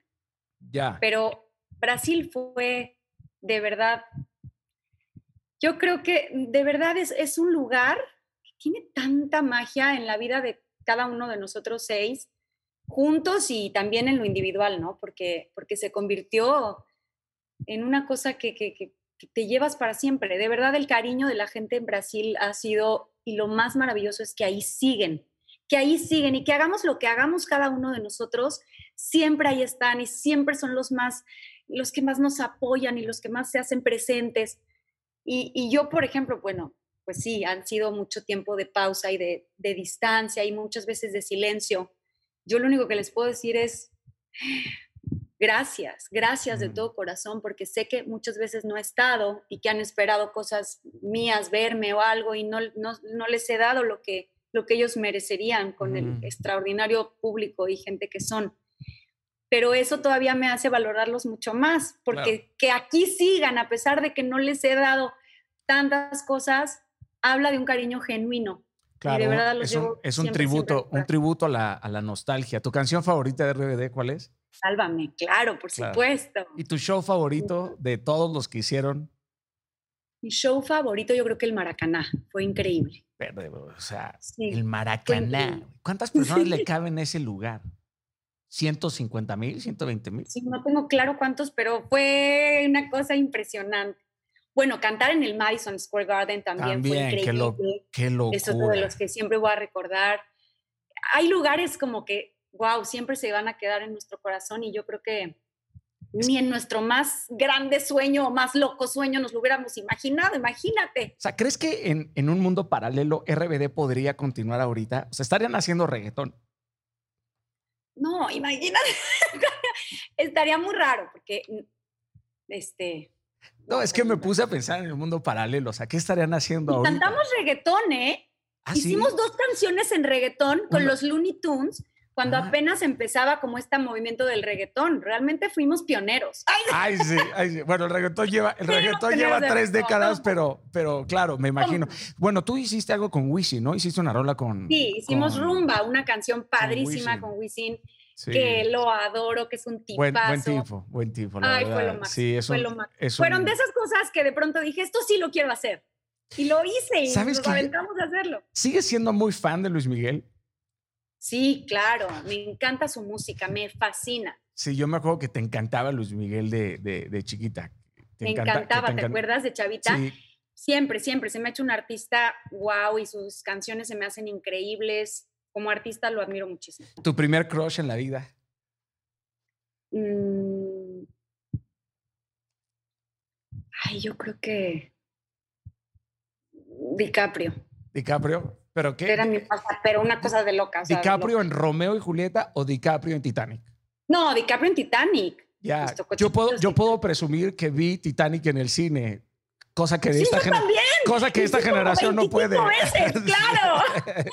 cosa que esta generación. El día del estreno de Titanic, ahí estaba yo viendo claro, yo también. Tu, mayor, ¿Tu mayor gusto culposo? ¡Las Kardashian! ¡No!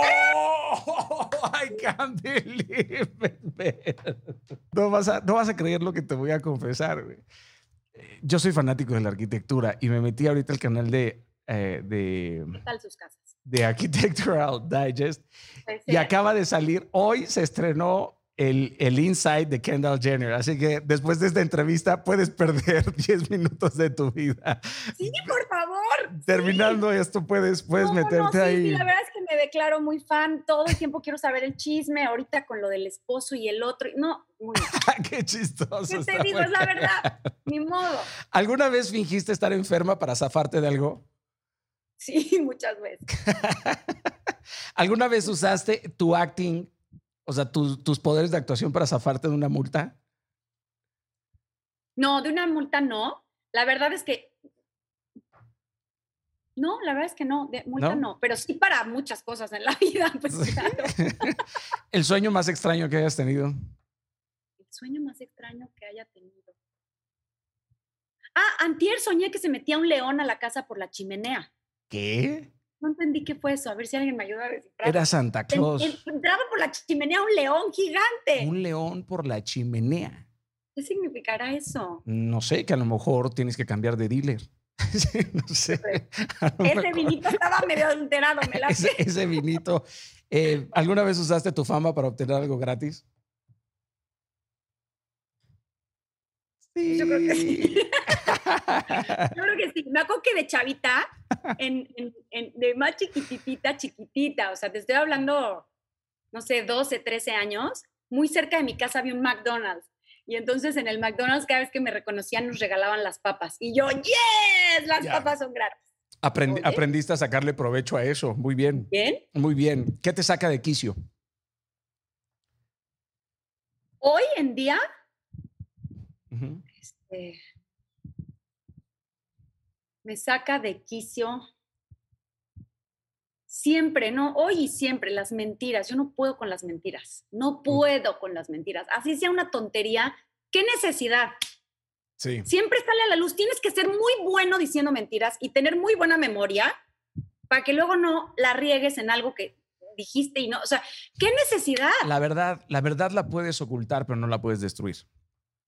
La verdad siempre aplasta a la gente falsa, Ani. Siempre. Total, chocan las mentiras. ¿Alguna, vez, ¿Alguna vez fingiste que te gustaba un regalo y no? Hay todos, ¿no? Eso todos. ¿Alguna vez regalaste un regalo de un fan a otra persona? No, eso sí. ¡Híjole, Anaí! Te lo juro que no. Ok.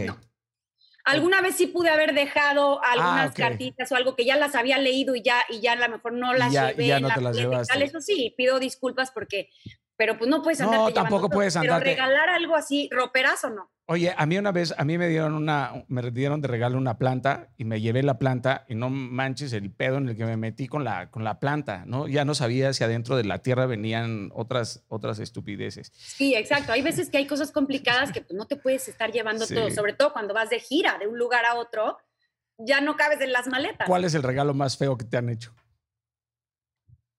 Ay, Dios mío. No, Daniel, no sé no sé, y seguros de mi mamá, entonces que no, no diga. Nunca le atina la pobre. Sí, tu jefa regala, o sea, la supercajetea con los regalos. A veces. Sí, lo tenías. Y Marichelo. Mamá, no te ofendas. No te ofendas. Yo por eso digo que me regales tu cariño. Claro, claro. ¿Y tu carnala? ¿Marichelo sí se rifa? O, no, mi hermana sí se rifa. Esa sí es, porque aparte me conoce también, que sabe perfectamente que me gusta o que me muero de ganas o algo.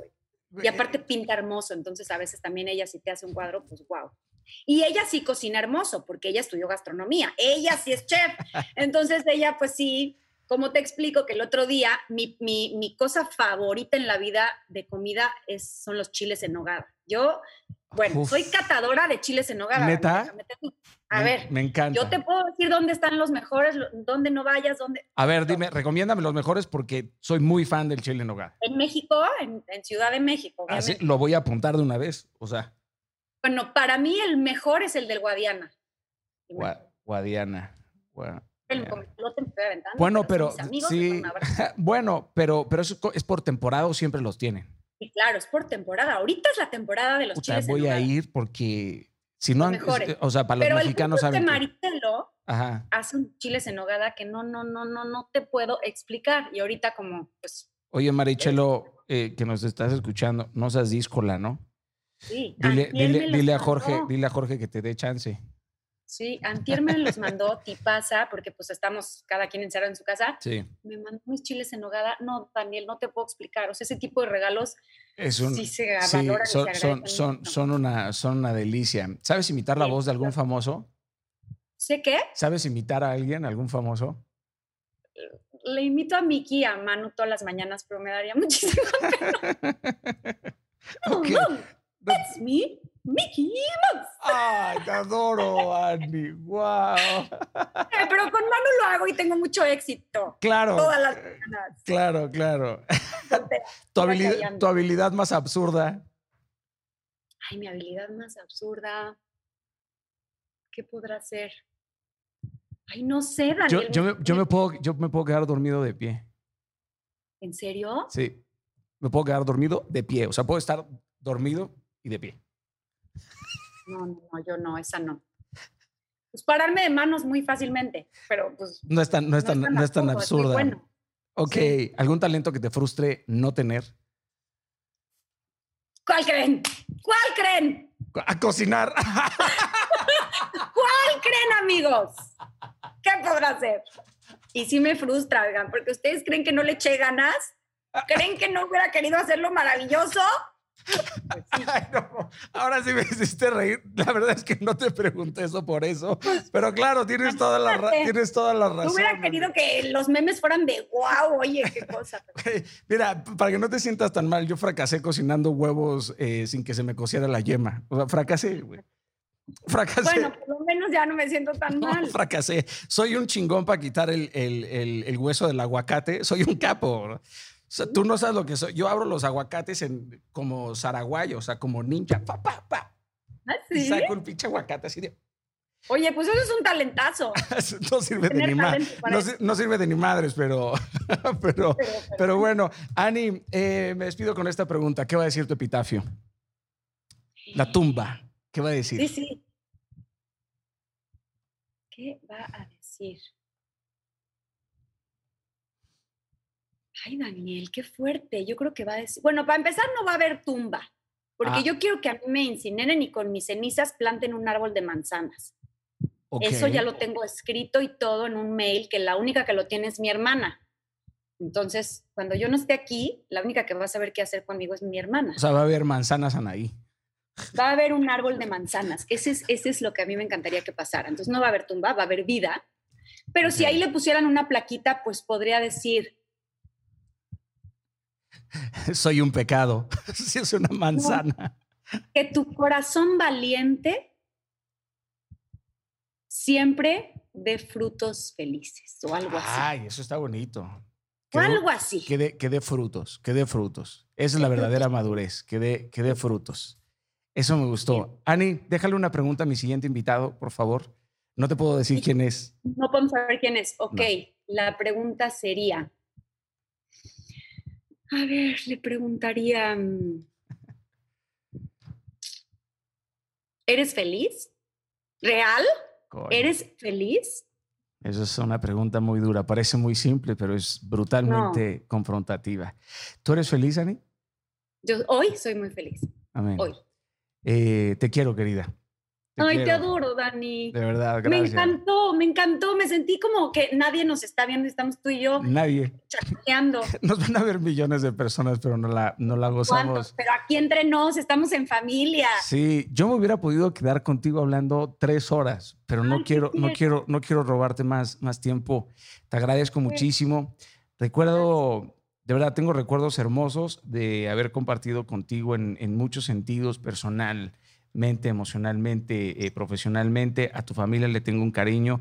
Eh, y a tu mamá, mándale un abrazo. Te iba a decir eso, te iba a decir eso, te iba a decir eso. Mándale un beso enorme a tu, a tu madre, porque si no, te, si no le mando un beso enorme a tu madre y no te mando saludar de parte de Delia, estoy seguro que mi madre, si ve esta entrevista, me va a decir, ah, me va a reclamar, por supuesto. va a haber bronca. Va a haber bronca. Tisha y Delia, besos. besos. Besos a las dos, a Marichelo, por supuesto dale un beso de mi parte este, y, un abrazo a, tu marido y a tus, a tus chamacos. Si, si, no nos vemos en el éxito, nos vemos en lo eterno, Ani. Canta esa frase tuya, ah, me encanta. Ahí nos, ahí nos vemos. Que Dios te bendiga te muchísimo. Adoro. Besos, Anguita. Cuídense mucho, por favor. Sí. Todos en sus casas, bendiciones, que estén bien, que tengan salud. Cuídense y cuidémonos mucho para cuidar a los demás. Les mando un abrazo. Gracias. Bye bye. Un beso. Bye. Gracias igualmente, Ani. Bye. Bueno, queridos, ahí está la adoro. De verdad es una, es una tipaza para quienes hemos tenido el gozo y la fortuna de conocer a Annie en muchos sentidos. Una mujer fuerte en, en, en, esta carrera. eh, que pasó por momentos muy duros, muy crueles. La gente llegó a ser muy, muy, muy cruel con, con Anaí. Hasta la fecha la gente ha sido muy cruel. Bueno, el odio es algo real, no es un tabú, aunque queramos negarlo, eh, pero, es, una buena, es una buena mujer. Es una buena mujer. Eh, muchos querían que hablara y que platicara acerca del, asunto de la política. No, es ni de, la incumbencia de, del, del, mundo popular. Y ya todo lo que se necesita saber está por ahí afuera. Así que muchísimas gracias. Gracias, Ani. Gracias a todos ustedes por acompañarnos en un episodio más de Inquebrantables. Espero que lo hayan disfrutado. Esto es eh, un gozo eh, para mí. Gracias a todo mi equipo y a toda la gente que hace posible este proyecto, pero sobre todo gracias a ustedes y gracias a Dios. Que Dios les bendiga hoy, mañana y siempre en todo lo que hagan. Y una vez más, si no nos vemos en el éxito, nos vemos en lo eterno. Inquebrantables. Que Dios les bendiga.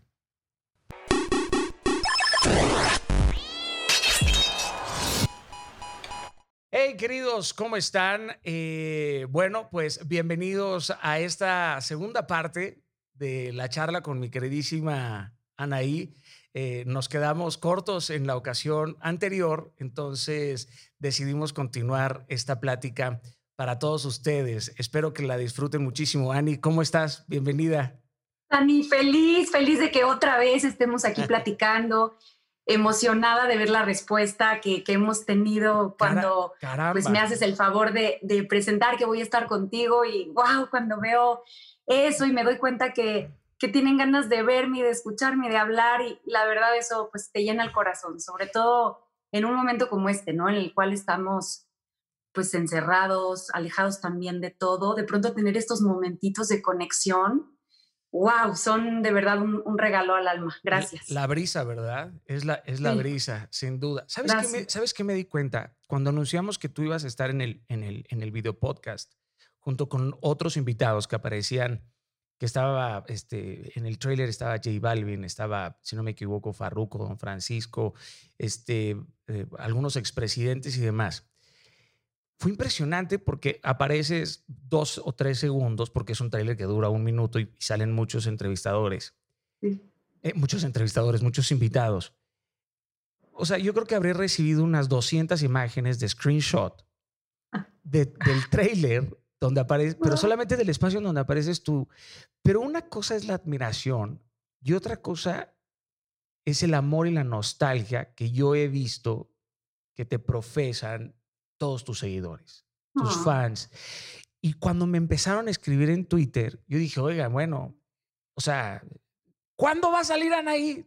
Chicos, espérenme, todavía ni siquiera estrenamos el, el podcast, eso es un trailer. ¿Cuándo? ¿Cuándo? Yo en algún momento dije, van a invadir México. dije, van a invadir México, va a viajar todo Brasil, eh, va, a ah. viajar gente de Rumanía, este, de Estados Unidos, pero me llenó de, me llenó de mucho gusto, por supuesto, porque hay un cariño muy profundo por ti, Ani, y eso está increíble. No, hombre, Dani, yo qué te digo, ¿cómo puedo pagar eso, sabes? ¿Cómo puedo regresarles un poquitito de todo ese cariño que no solamente me dieron en toda la etapa de trabajo duro y donde, bueno, pues un poquito te ganas tu lugar, ¿no?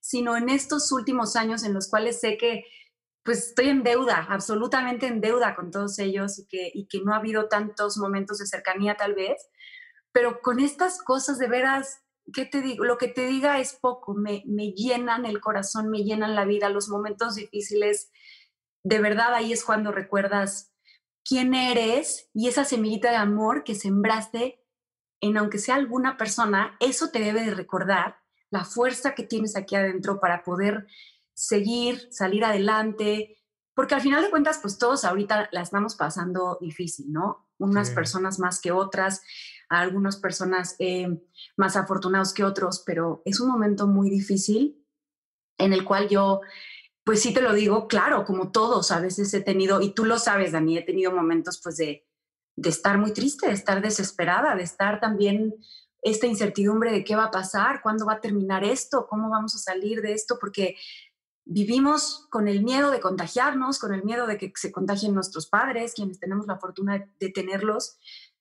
Nuestros hijos, ¿no? Yo tengo niños chiquitos y es, de verdad a mí esto sí se me ha hecho, ay, pues muy fuerte. y desde aquí le quiero mandar un abrazo enorme, un beso, un, un cariño, un, de verdad, todo mi amor a todas esas personas que, que desgraciadamente en esta pandemia han, han perdido a un ser querido o están pasando por la enfermedad de un ser querido, porque de verdad, Dani, cada vez lo ves más cerca, ¿no? O sea, desgraciadamente hemos tenido personas cercanas, gracias a Dios, nadie de la familia, pero sí personas cercanas, sobre todo del lado de mi esposo, amistades y tal, que, que han perdido la batalla. Y, y esto está horrible, esto de verdad sí está para ponernos a pensar, a valorar lo que hoy tenemos y cuidarnos, cuidarnos todos, el usar el, tapabocas, el, cuidar a los demás, porque si te cuidas tú, cuidas al de enfrente, ¿no? Entonces creo que eso, pues se me hace muy importante recalcarlo. Y en este momento, el recibir una muestra de cariño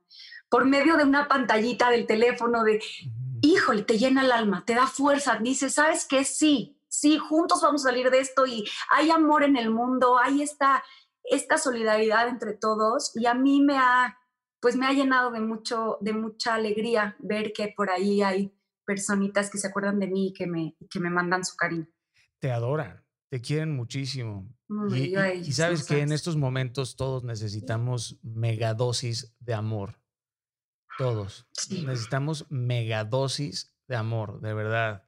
Porque la, la individualidad nos está afectando muchísimo y estamos pasando por un tiempo de sequía, por momentos de tempestad que a veces llegan para podarnos ciertas debilidades. Parecería que uno sale de una tormenta y aparece otra y otra y otra y uno dice, ¿hasta cuándo? ¿Hasta cuándo? ¿Hasta cuándo? Pero el reto no es tratar de salir de estas tempestades, sino aprender la enseñanza, ¿verdad? Que tienen estas tempestades para nosotros. El ser humano suele salir huyendo del dolor en lugar de aprender del dolor cuando el dolor suele ser un gran maestro, un maestro redentor. Los dolores no tendrían por qué ser estériles. Y estoy de acuerdo contigo, hay quienes eh, tienen la fortuna de ser eh, privilegiados, por supuesto, pero la muerte es tan inoportuna que no mira ni carteras, ni estatus sociales, ni nada. La realidad es que se, se filtra por, por donde sea, ¿no? Y la tristeza igual. Y sabes, ahora, Dani, por ejemplo, pues muchas personas que tienen que salir a trabajar, a, ganarse el pan de cada día, a sostener a sus familias, a, en todas las familias, pues yo creo que hay quien, el que trabaja, el que se puede quedar, el que cuida a los niños, ¿no? Y, todo eso, la verdad es que, híjole, que, que se, se, entiende, se valora y se, y, se aplaude, ¿no? Quien, quien, a quien le toca llevar esa carga de yo tengo que salir, luchar contra este mugre virus, por no decir otra cosa, ¿no? Y regresar a mi casa y tener el miedo de que, híjole, mis hijos tal. Pero de pronto vemos personas, pues, y sí hay que decirlo, ¿no? Muy responsables, haciendo fiestas, haciendo reuniones, haciendo una vida como si nada pasara y poniendo en riesgo a los más vulnerables, ¿no? A quienes la pueden pasar peor. Entonces, yo creo que también aquí el mensaje sería, de verdad vamos a cuidarnos, de verdad no es un momento fácil, esto está cobrando muchísimas vidas y yo sí creo que está en todos poner nuestro granito de arena para, oye, no es necesaria esa fiesta. Sí. Tal vez espera tantito, ¿no? Cuida a tu abuelo, a tu papá, a tu vecino que es mayor. En fin, creo que, que esa misma unión de la que hablamos, en este momento deberíamos todos de ponerla en práctica por los demás. Y eso, eso sí, pues se los digo con todo el corazón a quien tal vez me escuche y me pueda hacer un poquito de caso, ¿no? Sobre todo los jóvenes que de pronto pueden pensar, no pasa nada. Solidaridad. Sí pasa. Solidaridad, la verdad. Ser, ser solidarios, ser respetuosos, dejar de tener esta actitud ingobernable, porque es una actitud ingobernable y es entendible, bien lo decías. Eh, a, veces, a veces uno tiene que, que correr estos riesgos donde la vida se pone en desbalance porque tienes que regresar con alimento a casa.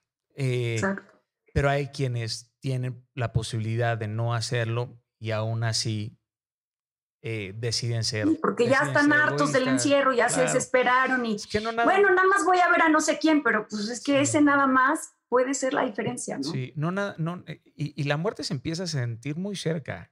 O sea, no le tememos porque pensamos, ah, eso sucedió como, pero cada día se siente, ¿no? Ya se enfermó mi vecino, ya se enfermó el tío de no sé qué, se murió. Yo perdí, yo perdí tres tíos en, en estos meses y dos primas. Entonces uno dice, caramba, eh, qué inoportuna es la muerte, pero a veces parecería que es el único el único remedio para nuestra atrofiada realidad. Y déjate el quebrantamiento emocional, sino el quebrantamiento, eh, o sea, el quebrantamiento eh, anímico, ¿no? Del, que nos vamos a tener que levantar, pero lo vamos a hacer, querida, porque México se ha levantado de mejores boleros. Los latinos tenemos ese espíritu. Eh, que, que, no se dobla fácilmente. Tenemos un espíritu. Nos vamos a recuperar, por supuesto, nos vamos a recuperar. Oye, yo me sorprendió las noticias que vi de, de lo de RBD. me, quedé, me, quedé, me quedé así como, what the fuck, porque vi en, en Spotify, oye, 3.395 millones de fans han escuchado las canciones de RBD, 60.18 millones de streams en una semana y la canción Sálvame es la canción más escuchada también de la semana con 3.68 millones. O sea, es el mayor debut de un track en español. Tienen nuevo, nueve tracks en el top 200 y 16 países. ¿Qué onda? ¿Qué, es, ¿Qué es esto? No, te lo juro que no entendemos. Ninguno estamos como que, ¿cómo? 10 años, 11 años después está pasando esto porque, para, bueno, quienes no sepan, todo el catálogo, la música de RBD no estaba ni en Spotify ni en ninguna plataforma por un tema de derechos. Y entonces de pronto ahorita, hace, que fue tres semanas, dos semanas, ya ni sé cuánto, sale todo el catálogo y pasa esto. De pronto estas sorpresas que no te imaginas en la vida, obviamente a todos nos tiene ilusionadísimos con el corazón, pum, pum, pum, pum, porque después de tanto tiempo, algo que ha sido obviamente que ha marcado la vida de los seis personitas que formamos este grupo, pues sigue sorprendiéndonos esta fuerza increíble que tiene RBD. O sea, de verdad, lo que yo te diga, Dani, me quedo corta porque a mí me tiene sorprendidísima. Obviamente desde que salió, pues lo escucho todo el tiempo. O sea, es que sí es una magia diferente la que suena hoy porque además en el encierro y todo, bueno, ¿qué te digo de Sálvame, no? Sálvame toma una fuerza en este momento muy diferente. Sálvame toma híjole, un significado yo creo que en muchos corazones muy diferente al que tal vez tenía hace 10, 11 años, ¿no? Y, más en, este encierro que estamos todavía viviendo algunos. Wow, te llena, te llena de emoción. Bueno, cuando salió Sálvame fue muy impactante en aquel momento, ¿no? Sobre todo impactante para la juventud, este, que de alguna otra forma tenían, tenían un grito atorado en el alma, ¿no? Una necesidad de pedir ayuda. Eso, un grito atorado en el alma. Fíjate qué bonito lo dices, Dani. Eso, sálvame, sálvame es. Ah, es esto, ¿sabes? Es un. Eso, es, es un himno al amor. Sálvame, sálvame, sálvame del 2020. Sí. Oye, y, tiene una palabra súper dura. Sálvame del hastío, ¿no? Sí. Imagínate. Sálvame del hastío. Uy, eso, eso, sálvame del hastío, mano. Sálvame del hastío, o sea, de esta, de esta apatía, de esta tendencia a vivir triste, ¿no? Y se convierte, y se convierte en, una canción que no ha perdido su nostalgia. Cuando, cuando apareció el fenómeno de RBD, no era la fortaleza de las redes sociales que hoy tenemos.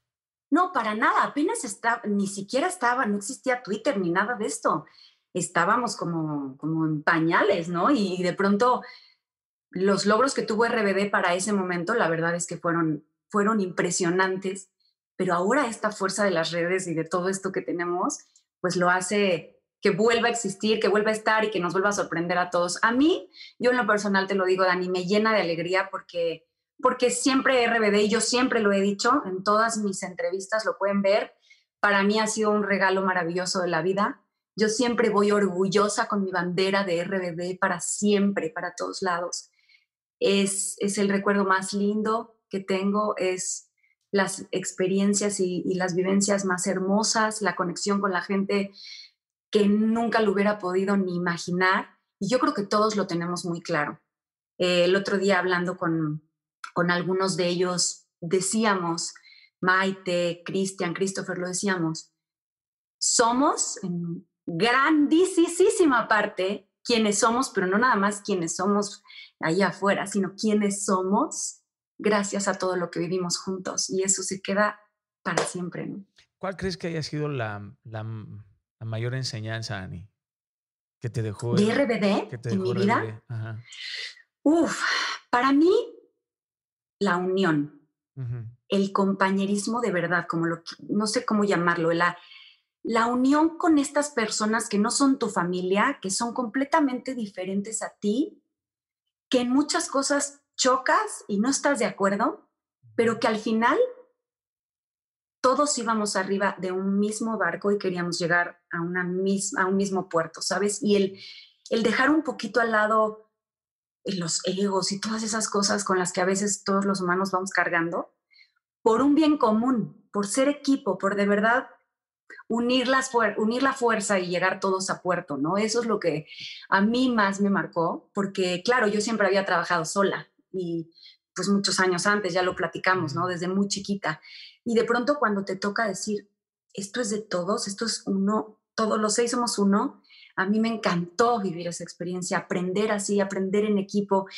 Y obviamente, ¿qué te digo? Me equivoqué miles de veces con ellos, ¿no? Seguramente me equivoqué mucho, hice cosas que no les han de haber gustado, o dije, o nos peleábamos, o lo que sea. Y lo hemos hablado todos, y todos hoy ya grandes y tal, lo primero que nos decimos es, oye, perdón, si en algo la regué, perdón, te amo, ¿no? Y aquí estoy para siempre. Pero eso es parte de crecer. Los pleitos, los trancazos, los sombreros, no, no es cierto. Pero sí los pleitos y todo, pues es parte de crecer y es parte de lo que nos hizo llegar al camino en el cual hoy somos adultos conscientes de, de cada una, o un poquito más conscientes de las palabras que hoy decimos. ¿no? ¿Y qué es lo que más extrañas? ¿Qué es lo que más extraño? A ellos, a ellos los extraño muchísimo y, la gente, obviamente, los, los fans, tenerlos aquí cerquita, poder oír esos gritos y ver esas caritas felices donde dices, estoy haciendo algo bueno. Yo me acuerdo que mm, de repente nos pasaban pues algunas cosas en los vuelos, ¿no? De miedo, del avión, se movió, la turbulencia, cualquier cosa. Imagínate cuántas, cuántos vuelos no teníamos a la semana o al mes. Y yo me acuerdo que siempre que me empezaba a dar un poquito de miedo, porque es normal cuando a veces te pasan, no, una vez se metió un pájaro a la, a la turbina y miles de cosas nos pasaron. Me cago. Yo me acuerdo que, que yo solo pensaba, tranquila, a nosotros no nos va a pasar nada porque tenemos una misión allá. Vamos a llegar a ser feliz a esa gente que nos está esperando y a la gente que lleva alegría y tal y cual. Yo siempre pensaba eso, no nos va a pasar nada porque tenemos que llegar a darles emoción, alegría, felicidad. Entonces, ese era como mi mantra, ¿no? que yo me repetía de que todo iba a estar bien porque nos estaban esperando y nosotros teníamos que llegar a darles alegría, ¿no? Bueno, es que cuando hay, cuando hay turbulencia se acabaron los ateos, ¿no? Híjole, sí. Sí, hasta el, hasta el, hasta el menos creyente ya lo veías ahí. ¿Quieren, ¿Quieren aprender a orar? Súbanse un avión con turbulencia. Oye, se les metió neto un, pájaro. Perdón, es que yo soy, soy obsesivo con eso. Sí. Se metió un pájaro. Sí, sí, no, y turbulencias muy fuertes. Muchas veces nos tocó viajar en vuelos privados, donde pues el avioncito era chiquitito, apenas si cabíamos los seis y una persona de, de producción que iba con nosotros. No, hombre, una vez íbamos a Los Ángeles, nos tuvieron que bajar en Michoacán porque no sabes, casi, casi ahí sí, veníamos todos de verdad orando, pero a todo volumen, gritando, cada quien lo que creía, ¿no? O sea, unos echaban sus mantras budistas, otros el Padre Nuestro, otros... Tú cantando Sálvame. Ay, yo cantando No, la verdad es que sí, esa vez sí estuvo de miedo, de miedo, de miedo, y llegamos justo, gracias a Dios, llegamos a cantar en el Coliseo de Los Ángeles, que fue, wow, tremendo eso, pero nadie supo que para llegar pues ahí andábamos sufriendo con la turbulencia, pero, pero gracias a Dios todo, tuvieron que, son Tuvieron que subir dos notas las canciones porque todos los... porque todos estaban... Sí, sí, sí, te lo juro. Estuvo durísimo. Ay, Dios mío. No, te preocupes. Sí, nos pasaron de, nos pasó de todo, pero, pero son eh, pues anécdotas que hoy contamos felices, ¿no? Que son recuerdos padrísimos y que entre nosotros nos atacamos de la risa de acordarnos pues de tantas cosas que nos pasaron, imagínate. ¿Cómo reaccionaban los demás? O sea, tú eres espiritual, pero había alguien que dijera, bueno, ya, si nos morimos, nos tocó. Pues mira, por ejemplo, Cristian, todo siempre, hasta cuando está nervioso, es más, creo que ahí más, siempre saca una broma. Ese también es como un poco su, su defensa, su, su, acto como de todo está bien, ¿no? Entonces cuando se pone nervioso más empieza a hacer bromas y chistes y entonces te hace reír en el momento de la mayor tensión, eso ayudaba mucho, aunque a veces decías, ya, ahorita no, pero alivianaba mucho el asunto. Este, mi dule hermosa, chiquita, linda, porque ella sí se ponía muy, muy, muy nerviosa, a ella no le gustan los aviones, entonces ella sí la sufría mucho yo que te digo, sí, cuando empezaron las movederas así de fuertes, sí, sí me llegué a asustar. Y yo antes no le tenía nada, nada, nada de miedo, ¿eh? pero sí con tantas cositas que nos pasaron, pues digamos que no me gusta la palabra miedo. A mí no me gusta decir que algo te da miedo, porque le abres la puerta, pero, pero más precaución, digamos. Pongas el cinturón. Sí, sí. Oye, y, Maite y, y, Maite súper tranquila, Maite como que siempre está yo admiro mucho eso de Maite. Maite siempre está en su centro, Maite es tranquila, Maite. Claro, menos cuando se enoja. Cuando se enoja, agárrense y salgan corriendo. ¿Ah, porque, claro, ahí como la ves, o sea, tiene, su carácter, o sea, tiene un temperamento. Pero este claro, pero claro, ese tiene su carácter. Pero lo bueno es que conmigo no, porque a mí me quiere muchísimo y entonces conmigo se enoja. ¿alguna, vez los mandó para No, sí me llegó a tocar que se enojara, claro que sí. Pero, pero ella para este tipo de, cosas como de los miedos y tal, siempre mantenía la calma, que eso es bueno porque tiene que haber ese equilibrio, ¿no? Si no, imagínate todos gritando ahí como locos. Maite sí, se ve, sí se ve que es, que es serena, pero que sí tiene, que sí tiene carácter. Claro que lo tiene. A Dulce la conocí muy, por supuesto, muy, muy joven y tenía un carácter bastante, también bastante rabioso. Pero es que Dul es muy tierna, Dul es una niña tierna, tierna, tierna, tierna, pero hasta que la sacas de quicio. ya, cuando llegaste al límite, ahí sí ya se acabó. y está bien. Y yo soy un cerillito. Yo, me calmo. O sea, yo así como exploto al minuto estoy, perdóname, te amo, ya sabes, como que... Ah, eres más implosiva, entonces. Me echa corta. Eres implosiva, sí, yo también me caliento, me caliento rápido, pero he aprendido muchísimo al dominio propio. No, claro, claro, ahorita ya estamos más grandes, yo te hablo en aquel entonces, ahorita pues no nos vemos mucho ni nada, pero como éramos antes, así era. Y ahora todas nuestras pláticas intensas son por Zoom, son por la pantalla. este, dije un comercial, no, gracias. No, no, no. Ah, ahora todas nuestras, nuestras pláticas pues son en la pantallita viéndonos porque cada quien o estamos encerrados o algunos no tanto, pero por trabajo. Pero pues claro que no nos hemos podido ver en este momento. Hemos compartido esta gran emoción que nos da lo de la música, lo hemos compartido por, por esta vía y estamos todos emocionadísimos, felices. ¿Y qué va a pasar, Ani? O sea, ¿van a reunirse? ¿Van a salir de gira? ¿Qué va a pasar? Pues mira, te voy a decir, Dani, todos quienes están aquí viendo esto es porque pues nos quieren a los dos y a los seis y a todos ah. y saben que yo pues no pues no platico con nadie hace mucho no no doy esto no es una entrevista pero no doy entrevistas normales este pero contigo como te lo dije el otro día no para mí es esto es un regalo que tú me estás dando y que estoy feliz, feliz, feliz, feliz. Gracias. De poder compartir contigo todo, ¿no? Y, echarnos esta plática rica que siento que nadie nos está oyendo y qué miedo cuando vea sí, que todo el mundo nos vio, pero no me importa, yo estoy feliz platicando contigo. Eh, te voy a decir algo, nos tiene muy emocionados esto. Y por supuesto que queremos hacer algo. Pues claro, si nosotros amamos RBD, nosotros somos RBD, ¿no? Entonces, lo que te puedo decir es, que claro que estamos contentos, emocionados, queriendo hacer algo, sobre todo en este momento, porque en este momento es cuando está pasando y cuando todos lo sentimos así, como eh, no te puedo tocar, pero quiero estar, pero ¿cómo hacemos? Pero entonces estamos tratando como de aterrizar esto, estamos queriendo que la gente se inscriba, hemos dejado un swipe up donde la gente dice, suscríbete, suscríbete, entonces la gente está ahí empezando como a ver qué va a pasar. A, dónde, Ani? ¿A dónde se tienen que suscribir? A nuestra página. O sea, a RBD, RBD, RBD, ok. Ahorita Creo que está como RB2, algo así. pero yo lo pongo, yo lo, pongo. Sí, sí, sí, ahí está. Y entonces queremos que todos se suscriban para. Estamos aterrizándolo. Ya en los próximos días les vamos a decir exactamente qué, pero estamos queriendo aterrizar algo especial. Queremos que esto sea algo especial. Queremos hacer un tributo con todo nuestro amor a esto tan fuerte que nos ha unido.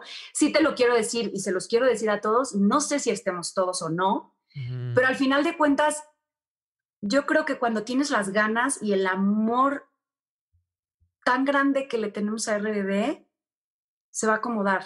Todo se va a acomodar y vamos a estar los que debamos estar. Sería la primera vez en 11 años que sí existe una posibilidad real de que ustedes vuelvan a salir a dar un concierto. Mira, yo no sé si a dar un concierto, no sé realmente a qué o cómo, pero sería la primera vez en estos 11, casi 12 años que hay la posibilidad de algo. O sea, realmente que estamos todos queriendo hacer algo. Yo no sé si sea concierto, si sea platicar, si sea bailar, si sea cantar, si sea qué, pero, pero estamos todos ayer hasta las altas horas de la noche, todos hablando ahí y tal. Y, en fin, eh, te digo, te repito, no sé si estemos todos, ¿no? Pero, pero sí te puedo decir que yo lo que se haga, lo voy a hacer con todo mi corazón y con todo mi amor. ¿Por qué? En primer lugar, por todas esas personas que están al otro lado de esta pantalla, porque ellos se, lo merecen, porque nunca tuvimos un, un, final, un adiós donde fuera aquí se acabó, bye. Se quedó como un poco inconcluso y todos estos años que nos han seguido dando su apoyo en todo lo que hacemos, en todo lo que hemos hecho cada uno por separado. Bueno, ¿qué quieren que haga? Yo lo hago feliz, ¿sabes? Yo, yo creo que en la vida es muy importante que no se te olviden las cosas. Y a mí no se me olvidan las cosas y yo creo que a mis compañeros tampoco. Y lo sé y, los, y lo siento con ese amor, con esa entrega a esto que vivimos. Entonces yo te hablo por mí, claro que voy a estar, no sé bien todavía qué, porque lo estamos aterrizando, pero yo ahí voy a estar, aunque sea, no sé si me toque hablar, cantar, bailar, recitar o qué, pero yo ahí estaré. ¿Cuál fue el, cuál fue el último concierto, Ani? El último concierto fue en Madrid en el 2008, el 21 de diciembre del 2008. Wow. Y ese día sabían que era su último concierto.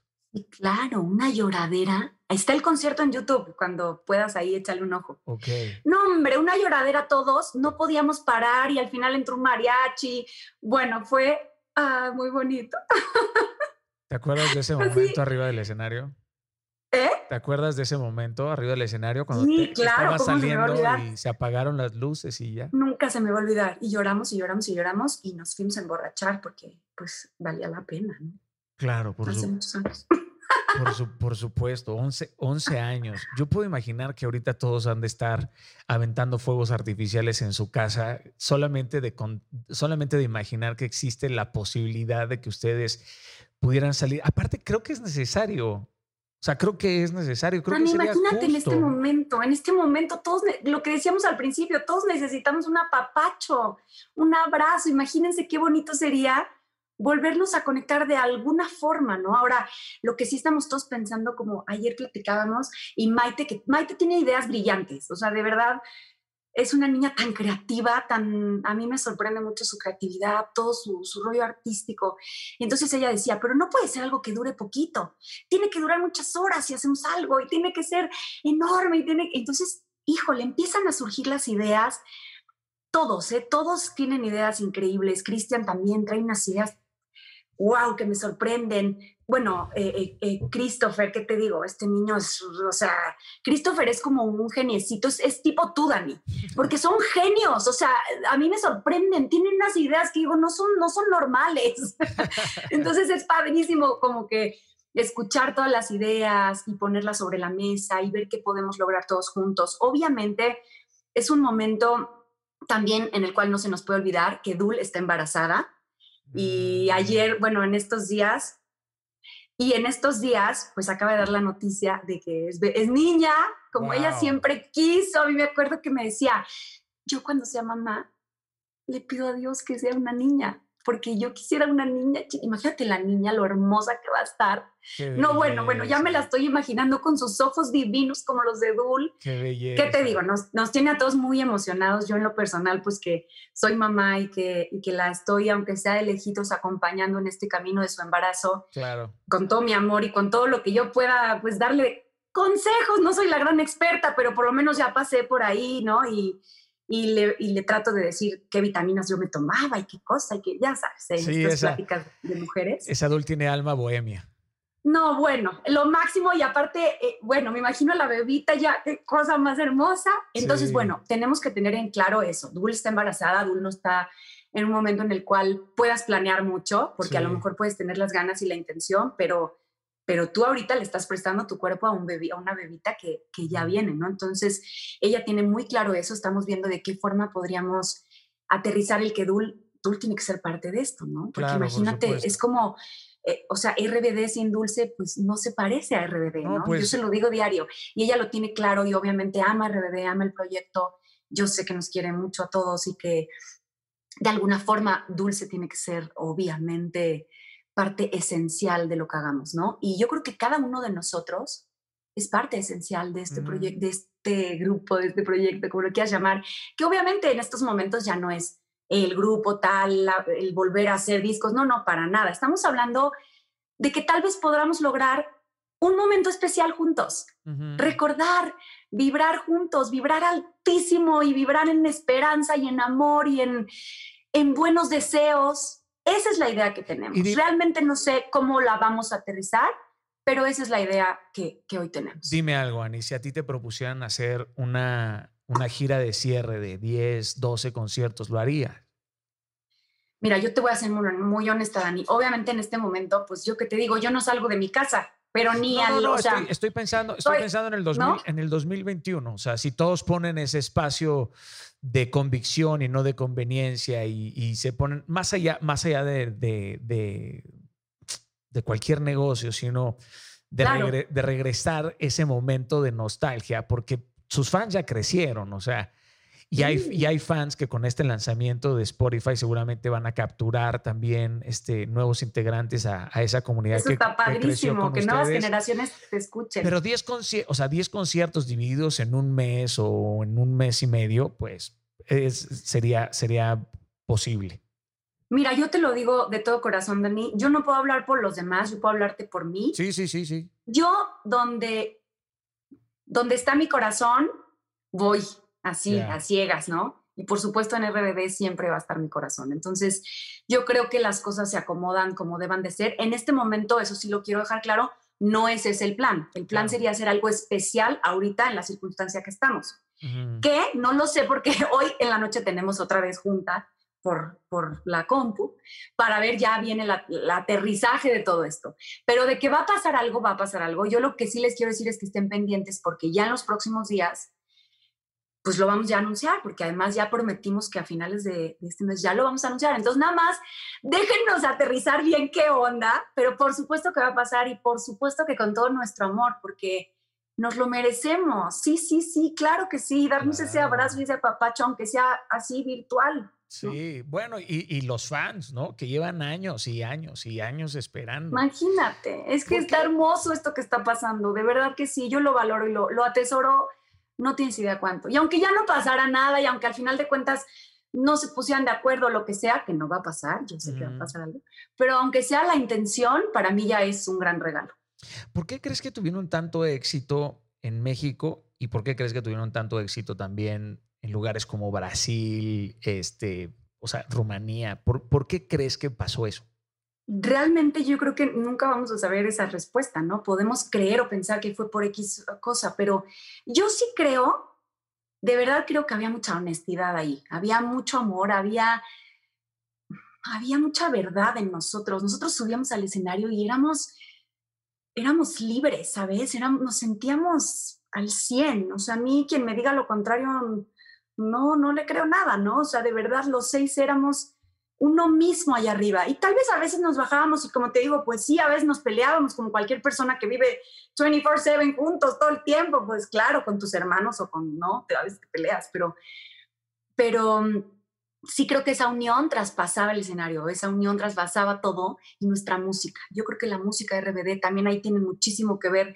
Los Ávila, Carlos Lara, todas estas personas que hicieron esas canciones maravillosas con las cuales conectó no solo una generación, ahora lo seguimos viendo, ¿no? Entonces yo creo que fue como, como toda una combinación de cosas y de sentimientos que fueron, que fueron magia. No sé, realmente ahí hubo magia, no te puedo explicar qué fue. Yo creo que los seis juntos tenemos, creamos una cosa que no, no, nunca podríamos soñar por separado, ninguno. Claro, en eso, en eso estoy de acuerdo. Y es interesante que lo digas, porque no voy a, o sea, no voy a minimizar en lo absoluto lo logrado con la agrupación. Yo quisiera saber cómo asumió Anaí como artista el reto de comenzar a dar pasos por sí sola, o sea, empezar a imprimir tu, tu sello, ¿no? ¿Cómo pues es que mira, Dani, a mí me había tocado, pues a mí me había tocado toda la vida ir sola, ¿no? Sí, bueno, venías desde Corazón de Bombón, me acuerdo, claro. Sí, de todas esas canciones y de mis novelas. para ti, para mí. Yo me acuerdo. Entonces venía de todo eso y venía pues de mis novelas y mis cosas y pues mi carrera y mi, y mi trabajo y mi echarle ganas, ¿no? A ti y a mí nos tocó así y nos tocó y lo hicimos súper bien y crecimos padrísimo haciendo muchas cosas. De pronto, ¡pum! RBD, wow, todo, tal. Y para mí pues fue como muy natural el, ok, ya se acabó, pero pues yo sigo, pues este es mi trabajo, esto es lo que yo hago y vamos para adelante, ¿no? Entonces... Nunca lo vi como un, ay Dios mío, pero es que ¿y ahora cómo le voy a hacer? Pues no, mi hijita, tú, esto es lo que haces. o sea, entonces no, no me paré ni siquiera mucho a pensarlo. Pues claro, sabiendo que jamás va a volverse a dar, ¿no? Yo en ese momento decía, y yo creo que todos lo hemos tenido hasta el día de hoy muy claro, jamás esa magia juntos nunca va a existir por separado. Y eso no está mal decirlo, al contrario, es bonito, es reconocerlo, reconocernos juntos, ¿no? Pero pues para mí la vida seguía y había que seguir trabajando, entonces pues solamente así, ¿no? Y, y la verdad es que pues yo estoy muy orgullosa de todo lo que a lo largo de mi carrera hice, porque al final de cuentas pues me forjé un camino, una carrera, pues mis cositas que tengo, ¿no? Muchas pocas, pero pues son parte de mí, de mi trabajo y que, y que, y que gracias a eso pues pues hoy soy la persona también que soy, ¿no? Con RBD, antes, después, tal, pues todo es un crecimiento, ¿no? Pero, pero hablas, hablas, hablas del pasado como si tu carrera ya hubiese acabado. No, ay, ya la abuelita del cine nacional, no. por eso, por eso, por eso te pregunto, ¿por qué no, ¿por qué no sacas un nuevo disco, Ani?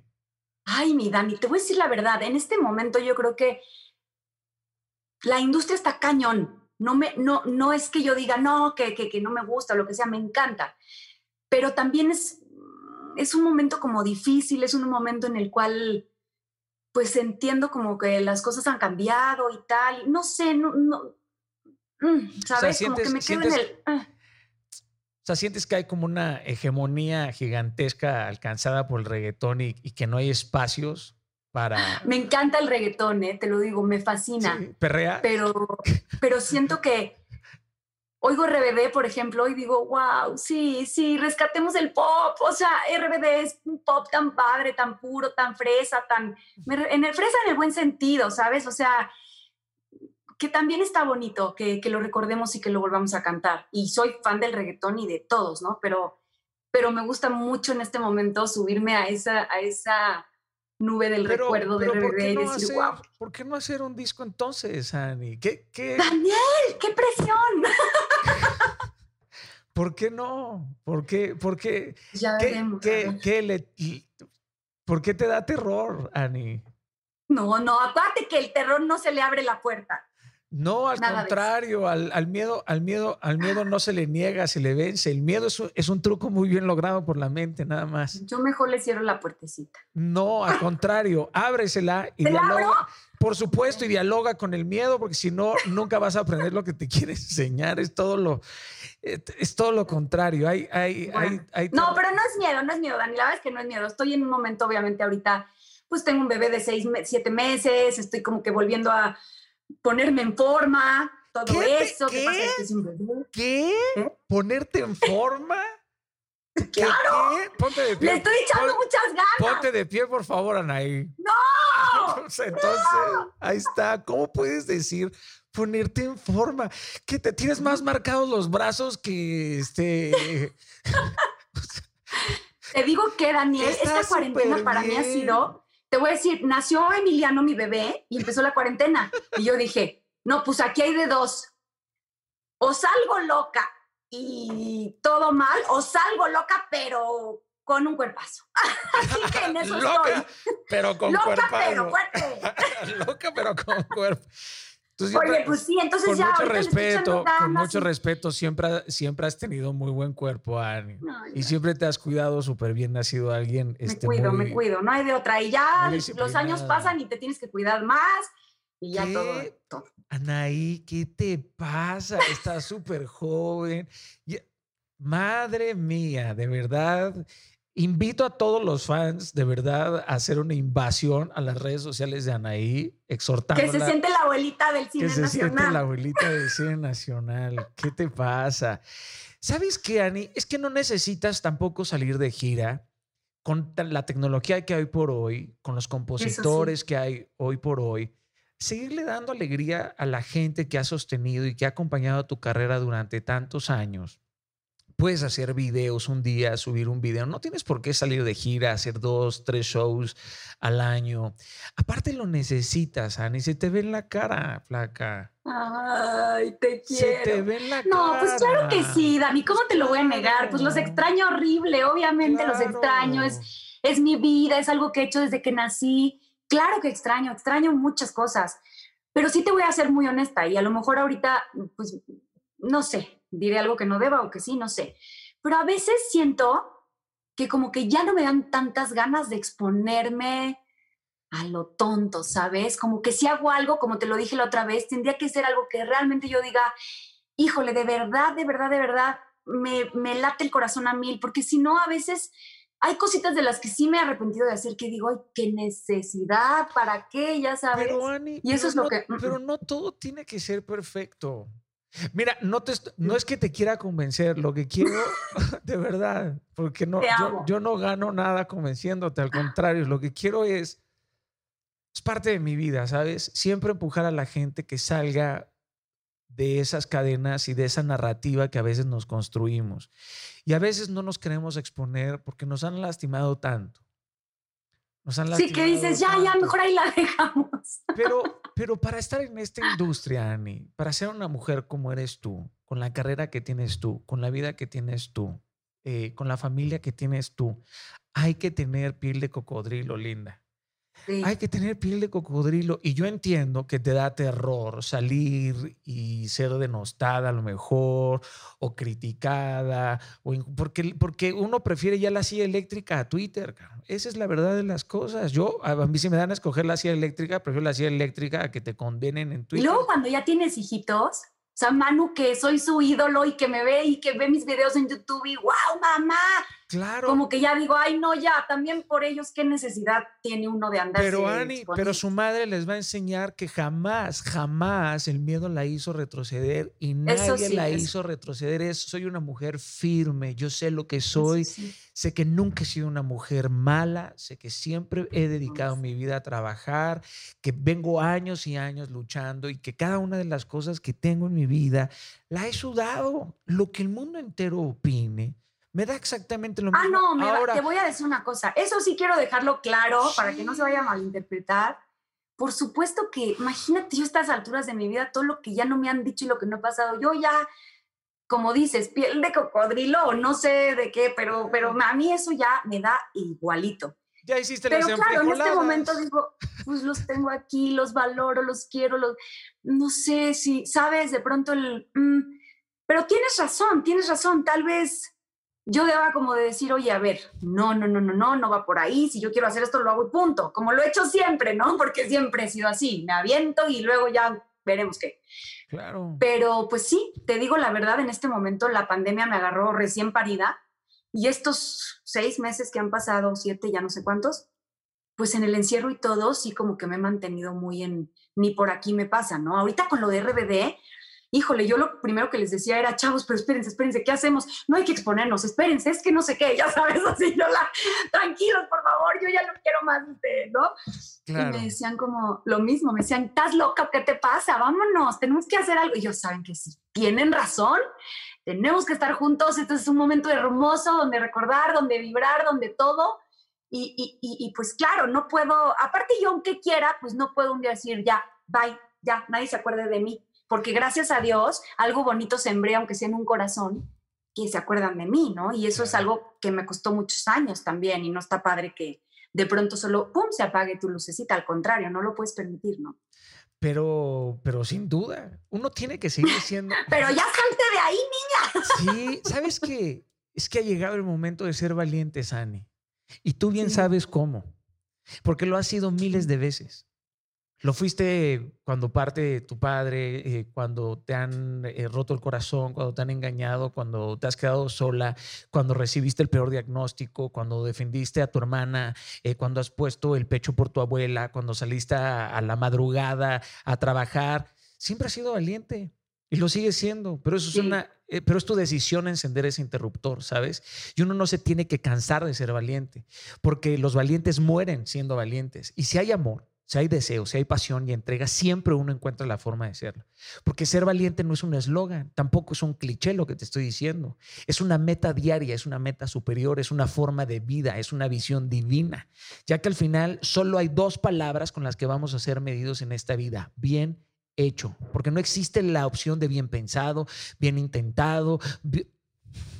Existe la opción solamente de bien hecho, lo hiciste por valiente. O sea, si te van a criticar, pues que te critiquen por haber intentado mucho, flaca, no por haber intentado poco. O sea, es, o sea, brother, a mí critíquenme porque intenté mucho. No todo me salió bien. No todo me salió bien, la cagué en un montón de cosas, pero si me van a crucificar, que me crucifiquen por haberme arriesgado, no por haber, o sea, por, por arriesgado, no por precavido, Ani ya estoy aquí dándote un speech motivacional. No, es que tienes toda la razón y me llegan tus palabras al corazón durísimo porque pues además me conoces y sé que me quieres, Dani, genuinamente y, y entonces me llegan mucho tus palabras. Y sí, la verdad es que de un tiempo acá como que he preferido el, pues no sé, guardar silencio, pero, pero sí, siempre hemos sido valientes y siempre hemos sido luchadores y siempre hemos sido incansables. Entonces, esa esencia nunca se va de ti, ¿no? ¿Y cuántas miles de miles de personas no lo aprendieron de ti, Ani? Mm. Cantando Sálvame, siendo criticada, saliendo a dar siempre la cara. ¿Cuántas personas? Y hay personas que podrán decir, pero qué le, qué le aportan ahí ahora a la sociedad? Muchísimas cosas, flaco muchísimas cosas. ¿Y por qué se lo estás dejando de aportar? ¿Por culpa de unos cuantos? No, por lo que está en tu cabeza, no. Yo no estoy de acuerdo. ¿Por qué? te adoro. Porque, porque, porque dar menos de lo que uno puede dar es ser ser insolente en la vida, ¿sabes? Y yo creo que tú estás hecha para eso y mucho más. Y yo creo que tú podrías tener y deberías de tener. No te voy a castigar con el deberías porque es horrible que alguien te diga deberías, pero creo que sería maravilloso, maravilloso, por supuesto, verte de nuevo, intentar, le gusta a quien le guste, ¿verdad? Y estoy de acuerdo. Hay un reto gigantesco que es penetrar en una industria dominada por el mundo urbano. En eso sí estoy de acuerdo, eso sí está, por supuesto, complicado. Ya te pregunté hace ratito que si perreabas, pero no me escuchaste. Ay, no, no te oí. ¿Perreas en el reggaetón? Claro, todos perreamos, ¿no? Digo, donde debe de ser y el momento que debe ser, pero pero claro, hasta abajo, claro, por supuesto, por supuesto que sí. Oye, eh, con RBD... No, no sé si me salga bien, pero pues, o sea, pues le echas ganas y te ponen la música y bailas. Pues claro, sí. Tampoco soy tan abuela, Daniel. O sea, sí bailo. Oye, encerrada en mi casa, pero bailo. Me empecé a preocupar, dije, me empecé a preocupar, dije, le tengo que regresar. ¿Estás bien? Sí, Ani, ¿estás todo bien, flaca? Sí, está todo bien. No, y aparte, en esto sí, y ahorita sí lo quiero decir y sí lo quiero nombrar porque, porque muchas personas pues piensan, yo sé que ahorita por ahí puede estar pasando por sus mentes, que yo desde que me casé pues estoy como, no la dejan hacer nada y está secuestrada y tal, y al contrario, créeme que eso sí me encantaría que lo supieran porque si alguien todo el tiempo es mi fan número uno y siempre me dice, amor, no vas a hacer esto y esto y esto y tal, es mi esposo al cual amo y adoro y y le agradezco muchísimo que siempre está ahí así impulsándome, pero, pero he sido yo solita, la verdad, la que ha como que dado un pasito para atrás y decir, mejor ahorita, mm, no sé. Pero no, no es ni que nadie no me deje, ni que no se pueda, ni que tal, simplemente, pues, no sé, a veces en la vida uno toma decisiones raras. Y ahorita, pues, con la pandemia, todo como que fue increciendo y me encerré más y más, ¿no? Pero esperemos que todo esto cambie, que podamos salir, que podamos tener una vida un poquito otra vez, no como antes, sino nueva. Y, pues que ojalá algo como que me dé mucha ilusión para hacer. Lo que sí te quiero contar, no les puedo adelantar mucho porque, porque apenas estoy en, todo, pero en mi parte de empresaria, bueno, he hecho algunas cositas como empresaria, cuando mis zapatos, cuando la ropa, no puedo decir la marca porque ya no es, pero, pero bueno, después saqué mi libro, como que tengo esa otra parte como que también padre que me gusta y estoy creando algo nuevo, estoy creando algo nuevo que tiene algo que ver muchísimo conmigo y con todo lo que a mí me encanta y eso sí, muy pronto lo van a ver que al final de cuentas va acompañado, pues sí, de Anaí y yo, pero es una parte de Anaí la empresaria, que eso también me encanta, porque a mí me gusta mucho crear y no creas que estoy en mi casa y no hago nada y tal. Me la paso creando, me la paso haciendo cosas. Ya tengo listo mi segundo libro, que ese no sé cuándo lo voy a poder sacar, porque nada que ver, el primero fue de embarazo y de todo eso, y el segundo es nada que ver y está muy bueno el chisme. Pero esta parte de empresaria, que pronto voy a darles una sorpresa, eso sí, me va a encantar. ¿Pero qué vas a hacer? O sea, no voy a decir, porque entonces ya se va la sorpresa, pero es algo que me tiene loca, loca de emoción. Ya quiero, ya quiero. Es para diciembre, o sea, ya. O sea, ya. Qué poca. Yo pensé que me lo ibas a. Qué poca, pensé que ya me lo ibas a decir, pero está es bien. Que apenas estoy cerrando, cerrando, porque no se me rajan los patrocinadores. Está, bien, así. Pensé, voy a sacar unas, unas enfrijoladas. Ah, bueno, eso ya está, mi recetario. No, no es cierto. Voy a sacar el recetario online. Son muy difíciles mis recetas, no sé si van a poder hacer. no, eso ya, se los juro que no lo vuelvo a hacer. Eso sí. que, que, de verdad qué gracia hace, fueron yo yo me, sabes que yo me, yo me enteré yo me enteré mucho tiempo después de que se había convertido en algo súper súper súper viral fue muy fue fue muy fue muy gracioso. ¿Pero en qué momento? ¿Por qué nadie de los que estaba ahí me dijo algo? No, no, yo no, me grabé sola, Daniel. Se parece, claro, nadie te dijo. ¿Por qué no el de al lado me dijo, oye, córtale, ¿qué es eso? Sí. Oye, tus embrigoladas se van a parecer al 2020, brother. Sí, o sea, descripción gráfica. Ay, no, qué horror. No, ya, se los juro que no lo vuelvo a hacer, pero para mi defensa, aunque no sé si la tenga, pero en mi defensa les puedo decir que de verdad no, no cocino tan mal. O sea, sí, no soy el chef Oropesa, pero no cocino tan mal. Eso de verdad no sé qué me pasó. Oye, ya, mejor cambiamos el tema porque no tengo excusa. Sí, una pregunta. ¿En cuántos idiomas grabaste con RBD? ¿Fue portugués? Grabamos nada más, bueno, nada más, ¿eh? Español, portugués, inglés. Ok, ah, no, se, no se pasaron a ningún, a ningún otro idioma más, o sea, ni a italiano, ni, no, ya no dio tiempo, pues seguramente podría haber pasado, pero pues ya no dio tiempo. ¿Y hablas, ¿y hablas portugués? Eu, falo un poquitinho. Ah, ¿sabes qué? ¿Sabes que antes, como estábamos tanto allá, yo antes, te lo juro, daba entrevistas en portugués. Por ahí alguien debe de rescatar una. Un día di una, pero fue en radio y estábamos en el hotel y la vi por teléfono. Te lo juro, yo tenía enfrente a Cristian, nunca se me va a olvidar su cara. Estaba impactado de que me la eché así en portugués. No, pues una maravilla, pero claro, pasábamos un mes ahí, pues eh, es, yo, soy muy, yo soy muy de oído, yo me aprendo así, obviamente ya se me olvidó todo y me da muchísima tristeza porque es un idioma que me encanta y que ya perdí muchísima la costumbre. Me voy a tener que ir a vivir un tiempo, yo creo, para volverme a acordar. Claro, claro, a Brasil. Tengo que ir a, tomar caipiriñas y a practicar. Claro, excelente, excelente pretexto. Y, Pagando todo el día. bueno, qué maravilla sería eso. ¿Cómo, cómo fue, cómo fue em, el primer mes después de salir de RBD? O sea, ¿cómo fue ese tiempo? ¿Se escribían?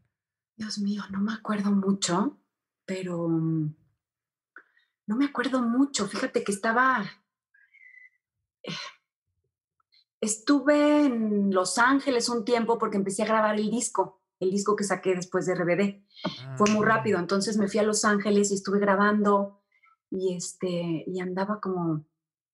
Fíjate que sí, andaba como en la loca en ese tiempo, no me acuerdo muy bien. ¿No te pasa que hay etapas como que las tienes un poquito Sí, borradas. que se te, borró el cassette. Pero pues estaba, pues ya, a trabajar. Pues es que pues había que trabajar y trabajar. Yo toda mi vida trabajé y trabajé y trabajé. Y la verdad es que, que pues para mí era lo normal. Eso era así. ¿Tu canción, ¿Tu canción favorita? De RBD. De RBD. Sálvame. ¿Y después de Sálvame?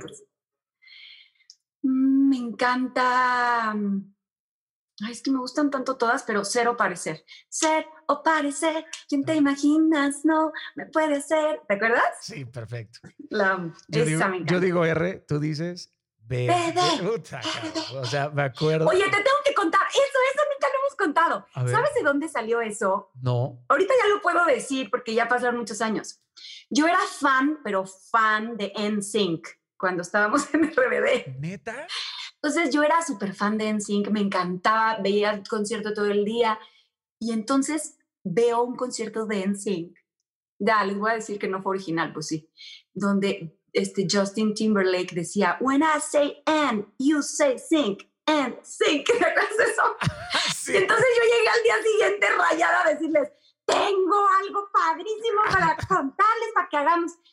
Yo digo R, tú dices Y primero todos me vieron así como de, ¿what? ¿Qué es esa idea? Y después, miren, Era, Miren lo que claro, pasó. claro, era, era, Oye, era como un... está padre porque no estás descubriendo el hilo negro en casi nada en la vida, ¿no? Pero está padrísimo que alguien te inspire y saques algo positivo y ahora mira, creo que de NSYNC ni nos acordamos que lo decían, ¿no? O sea, como que es muy significativo de RBD. La verdad, no tenía la Así menor salió. idea. ¿Eras fan entonces? ¿Pero de quién eras fan de? De, de Justin Timberlake. De Justin Timberlake, se me hace, Es un uf, crack. qué bárbaro, qué talento, o sea, no puede ser. ¿Te acuerdas de esa? ¿Cómo baila? ¿Cómo canta? ¿Cómo Sí, me estoy tratando. Dirty Pop era una de sus roles. dirty ¿no? pop? Tum, tum. Sí, me encantó. tun, tun.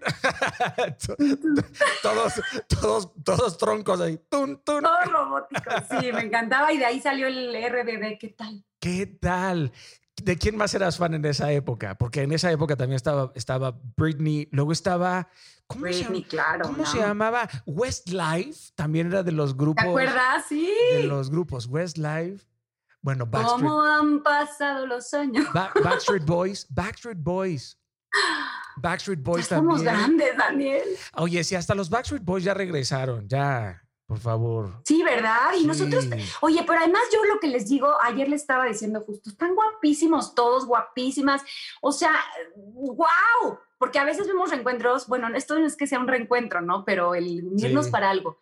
Pero a veces vemos y como que dices, ay, Dios mío, tantito Botox que le pongan. Sí, pa- a uno, Y aquí estos niños no necesitan, Daniel, están, todos están, de verdad yo los veo y digo, Dios mío, están mejor que nunca. Cristian trae un cuerpazo, Maite está hermosa como no, o sea, Sí. todos, bueno, Dulce, ¿qué te digo? Y embarazada se ve, ¿ya la viste? No, no lo he visto. Ay, se ve divina, divina, Sí. divina. O sea, siempre ha sido divina, pero ahorita trae como un glowing, una cosa, te lo juro, hermosa. Me da muchísimo, me da muchísimo gusto, la verdad. Sí. Me da muchísimo Sí. gusto por, por. Y Maite también, ¿eh? O sea, tremenda. La verdad, Maite. Maite está, o sea, ¿qué le pasa? Está Sí, divina, tremenda, divina, siempre lo ha estado, pero ahorita está A ellos no los he visto hace un montón de tiempo. A Cristian hace años que no lo veo. Con Christopher yo hacía comerciales, imagínate eso. sí, O sea, a. Christopher hace. Y a Poncho lo habré visto pocas veces, la verdad, en mi vida. Habremos cruzado pocas, pocas veces en, en nuestra vida. Este. ¿Qué te, iba, qué te iba a preguntar? No, es que me estaba contando, me estaba acordando de Backstreet Boys, me estaba...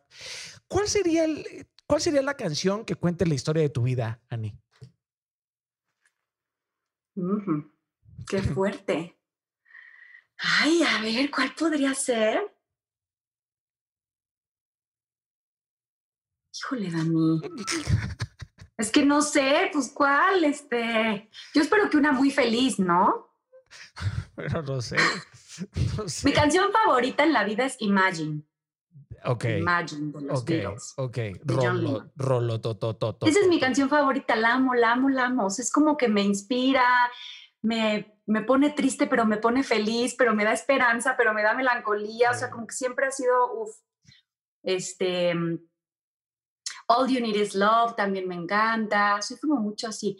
Eh, Ya te había contado que me encanta Julio Iglesias, entonces también me encanta oír Julio Iglesias. Soy como, como de canciones así, como... También eras fan, fan from hell de Michael Jackson. Ah, ¿qué tal? ¿Te acuerdas? O sea, Daniel sí sabe eso pero de mi fan. vida. ¿Qué tal? Pero Loca. fan, yo me acuerdo que eras loca. O sea, yo me acuerdo que cuando Michael vino a México, yo estaba contigo en Televisa, está- estábamos en la cafetería y tú estabas. Uy, Porque iba a ir al concierto. pero loca mal no, así. no, no tienen una idea. Yo era de verdad. De ya loca. su cuando, medicina. Cuando murió Michael Jackson, Ay, que no, de verdad no, o sea, yo estaba en Los Ángeles. Ajá. Pues, ¿qué crees que hice? Me fui a parar afuera de su casa. me fui a parar afuera de su casa con Guillermo y Paulina, que seguramente van a estar viendo esto. Guillermo es mi manager de toda la vida, que lo amo y lo adoro, y mi mejor amigo.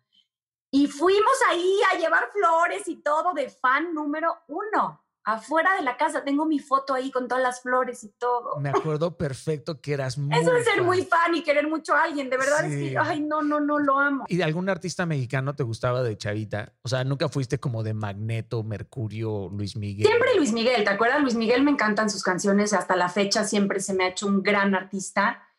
Este, y creo que su música no tiene época, ¿no? O sea, siempre, siempre oís a Luis Miguel y sigue siendo súper actual, o sea, eso es increíble. Su voz es espectacular. Yo creo que es, es el artista más cañón que hemos tenido. No, no el más cañón, muchos, porque también es, sí, no está bien decir solo uno, pero se me hace increíble. Me encanta la voz de Cristian Castro, ¿eh? Siempre me ha encantado su voz, se me hace una voz Canta cabrón. única, o sea, tiene unos tonos que de verdad yo digo, este hombre, ¿qué, qué tiene en la garganta? Impresionante, me encanta, me encanta. No podrás, ¿te acuerdas de esa canción de Cristian?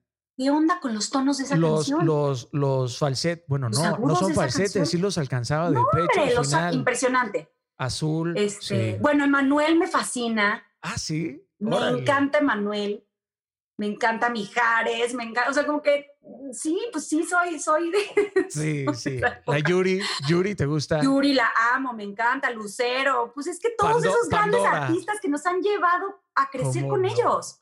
¿Quién? Pandora, José José. Ay, sí. ¿Qué tal? Si tenemos un... Bueno, el potrillo, el potrillo es consentido y eso siempre, forever, y lo adoro, y es un tipazo, y su familia, y sus hijos, y Sí, es, sí, es, sí artistazo. Artista impresionante. No, tenemos unos artistas increíbles. Y digo, ya si nos vamos a José Alfredo Jiménez y, nos, y Pedro Infante, y, o sea, si nos vamos hacia allá, sí tenemos, tenemos unos artistas gigantescos, gigantescos. Increíbles. Oye, ¿eres celosa? Era muy celosa antes. Era muy celosa. Yo creo que llegué a estar loca, enferma de celos, pero de todo mundo. O sea, me, me ponía celosa de todo mundo, no solo de algún novio, o sea, de amigas y todo, y súper celosa. Ya no, la verdad es que yo creo que eso Descríbeme, por favor, tu peor ataque de celos, please. Te voy a contar uno muy chistoso. con Maite, justo con Maite. Imagínate la loca que estaba yo. Un día soñé esos grititos que son son mis. Es Manu, ¿eh? ¿Ah, está jugando por ahí. no importa. No, no, no, no pasa Está jugando aquí. Al contrario. Un día soñé que Maite me traicionaba con una que era mi enemiga, que no existía, solo en mi sueño existió. Entonces, que Maite me traicionaba y que se hacía mejor amiga de la niña ese, quién sabe qué tanto rollo soñé. Y me sigo acordando porque fue muy chistoso. Llegué al foro enojadísima con Maite. Y Maite, hola, ni buenos días. Yo, buenos días, qué traidora. Pero estaba en mis sueños lo que había pasado, no existió. O sea, Imagínatelo, loca. O sea, sí te ponías, o sea, sí olías a celos. Crazy, crazy. Gracias a Dios ya uno va creciendo y se va dando cuenta que... No, te voy a decir que yo creo que los celos hasta cierto punto son bonitos. No los celos, sino como el... Ay, no sé, como el que te hagan sentir que, que, te import que le importas a la persona o a ti, o que a ti te importa X, pero es como un cumplidito. Pero ya cuando son de verdad y cuando son enfermizos, yo creo que ahí hay un cierto grado de inseguridad que no está padre. Cuando alguien te quiere, te quiere y punto. Cuando alguien quiere estar contigo, quiere estar contigo. Y no necesitas cuidar nada para que esté ahí. No, el, el amor, el amor no se Solo ruega. ser tú. No, el amor no se ruega, ¿no? Quien te quiere, te quiere y punto. Y quien no, bye bye. Por, por, por, su, por supuesto. Pero eso lo entiendes cuando también ya creces un poquito, también, o sea, todos pues, tenemos una evolución. Sí, uno, uno, uno, aprende, uno aprende a darse cuenta que si alguien quiere estar contigo, no se lo tienes que pedir, ¿no? Hay veces que hay personas que te piden espacio. Chicas, chicos, si te pide espacio, regálale el mundo. Total, sí. Y hasta un pinche cohete para que se vaya a volar pues a lo Claro, imagínate. Con tu permiso. Y te tienes que, querer tú y que valorar tú primero que nada en el mundo. Porque en ese momento es cuando te das cuenta de que realmente no necesitas nada más. Lo que llegue a tu vida es un gran regalo de amor maravilloso y lo vas a gozar y lo vas a disfrutar, no lo vas a sufrir. Sí, total, totalmente, totalmente. Uno tiene, aparte uno tiene que enseñar a la gente luego cómo amarte. Cierto. O sea, el, eh, eh, en un mundo como el que hoy nos encontramos, yo creo que todos están acostumbrándose a tirar lo roto y no a componerlo, eh, en donde las relaciones son estos, pues, souvenirs de una noche, ¿no? Donde si no te dan lo que quieres, te vas. Y, y, cuando uno ama intensamente, eh, pues corre, por supuesto, muchos riesgos de vulnerabilidad, pero siempre he preferido yo que me rompan el corazón por, por amar a que el corazón se me haga piedra huyendo del amor, ¿no? Ay, mira eso, qué hermoso. Es que Daniel, tú y tus videos y tus frases a mí me tienes vuelta loca. O sea, yo de verdad soy tu fan número uno. Ya te lo he dicho muchas veces, pero soy tu fan, soy tu fan y todos esos videos que haces. Muchas gracias. En las noches los vemos y mi esposo y yo de verdad nos quedamos horas viendo tus videos y Muchas gracias. llegas, tan, llegas tan profundo con lo que dices y por eso has movido tantos corazones, porque llega, llega profundo lo que dices. Eso es hermoso, Dani. Me encanta ver cómo... Qué linda. Cómo has canalizado toda esa magia que traes acá adentro para regalárnosla, porque hoy nos la regalas. Y eso es hermoso. Gracias. Me, honra, mi, mi Ani, me honra muchísimo. Es, ¿sabes qué? Yo, yo creo que uno necesita motivar, inspirar y dar amor para, para que todos seamos individuos saludables, ¿no? Y, este mundo, pues te empuja a desarrollar la falsa idea de que nuestra necesidad de ser amados depende solamente de una persona o de un grupo de personas. Y ese es mi cometido en este mundo. Eh, el amor humano es finito, pero tú que eres alguien que cree en Dios, cuando te has acercado al amor de Dios, pues no conoces límites, ¿no? Y te das cuenta que que nadie te ama más que Él. Y si logramos comprender esto profundamente, hallamos una puerta eterna de libertad. O sea, nos, nos, nos permitimos soltar y no depender del amor y de la aprobación de nadie más. Y de esta forma nunca más nos, nos volvemos a sentir vacíos y nunca más volvemos a rogar amor. Y hallamos tranquilidad y paz. Y, y esa es parte, es parte de, parte de mi vida y es parte de mi, de mi cometido y me, me llena de, de gusto por supuesto que sea de, servicio. Y así como, como tú y como todos, hay gente que le gusta lo que hago y hay gente que, que no, pero no lo hacemos para gustarle a la gente, lo hacemos porque es una necesidad. Claro, eso ya no es tuyo. Es una necesidad. Después, es esta, es esta necesidad, es como la creatividad no expresada se convierte en frustración, esta necesidad de servir, de amar, de ayudar a otros de forma genuina y real, es algo que, que, que está, es inherente en este caso a, a mí. Em, ¿Te acuerdas de la peor cita de tu vida? No. ¿No? No, tampoco es que creas que tuve tantas, ¿eh? Yo no, yo no fui muy noviera ni muy... Sí, eso sí me acuerdo. Muy de salir con mucha gente, ¿eh? Sí, de eso sí me acuerdo que no. no sí, yo, yo como que siempre estaba, es que siempre trabajé mucho, Dani, acuérdate. Entonces yo estaba muy metida en lo mío y muy como, muy concentrada. Entonces los poquitos novios que tuve, la verdad es que tuve la fortuna de, siempre coincidir con gente buena, con gente, con gente que, que, dejó puras cosas buenas en mi vida y espero yo también haber dejado algo bueno. Y, y, ya yo como que no tengo ningún mal recuerdo de nadie, gracias a Dios. y, y, pues claro, me hubiera encantado conocer a mi esposo 10 años antes y haberme casado antes y ya que mis hijos ya y yo, ya sabes, pero, pero así fue, nos conocimos, yo tenía 29 años cuando nos conocimos. 28, 29, no me acuerdo, 28, 28. Este, y nos casamos cuando yo tenía 30, por ahí no me acuerdo, sí, más o menos, como, pero, pero pues bueno, claro, siempre decimos, ay, ojalá nos hubiéramos casado a los 25, imagínate.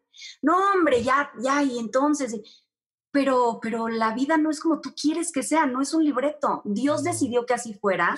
Dios decidió que nos conociéramos ese día, en ese lugar, en ese momento, y tal vez si nos hubiéramos conocido antes, no nos hubiéramos casado. De acuerdo. O tal, porque estábamos en cosas distintas. Entonces, pero, pero gracias a Dios, sí, yo no me arrepiento de nada en la vida, de ningún novio, de nada. Este, yo siempre. Porque porque todo me llevó a la persona que soy yo y la familia que construyó y eso, eso es padrísimo. Yo siempre le digo a mi esposa que la reconocí. Le dije, yo, yo te reconocí. O sea, te venía pensando hace muchos años Ay, wow. y te reconocí. Fue como, eres, eres tú. Y yo me acuerdo que, que cuando estábamos estudiando juntos me decían, bro, si la amas, déjala ir, cabrón. Y yo, ¿cómo? Porque Anja me lleva 12, Anja me lleva 12 sí, yo lo sé, yo lo sé. Yo decía, güey, es que solamente un cobarde deja ir lo que ama, cabrón. Sí, como, ¿por qué la voy a dejar ir? No. como, ¿por qué? ¿Qué, qué, qué cosa? Este, pero, güey, estás bien chavo, güey, ¿no? Todavía. Y a Anja le decían, oye, pero es que este es un escuincle, este todavía huele a pipí. ¿Cómo te vas a enamorar de este, de este escuincle? Y bueno, hoy. Y míralos. Vamos, y vamos, vamos para 19, para, para 19, para 19 años. Oye, si participaras en una competición de baile, ¿cuál sería tu movimiento estrella? Ay, Daniel, tus cosas raras. No sé. ¿No tienes algún movimiento estrella? O sea, como que, no. Yo tengo el Mira, si te das cuenta, me da mucha risa porque ponen videos de cuando estoy en chiquilladas bailando y entonces hay un pasito que a los dos años yo hacía como como así, no me acuerdo cómo. Y entonces ves conciertos de RBD y estoy haciendo el mismo pasito. y a mí me los ponen en videos, ya sabes, y me muero de la risa porque sí, el mismo pasito ochentero es el de, es el de cajón, es el que seguramente seguiré haciendo. Entonces, pues ese es mi paso. Es, como, es, un pasito como, como, como ochentero. ok, es un pasito, es un pasito ochentero. Me voy a empezar ochentero que es muy significativo.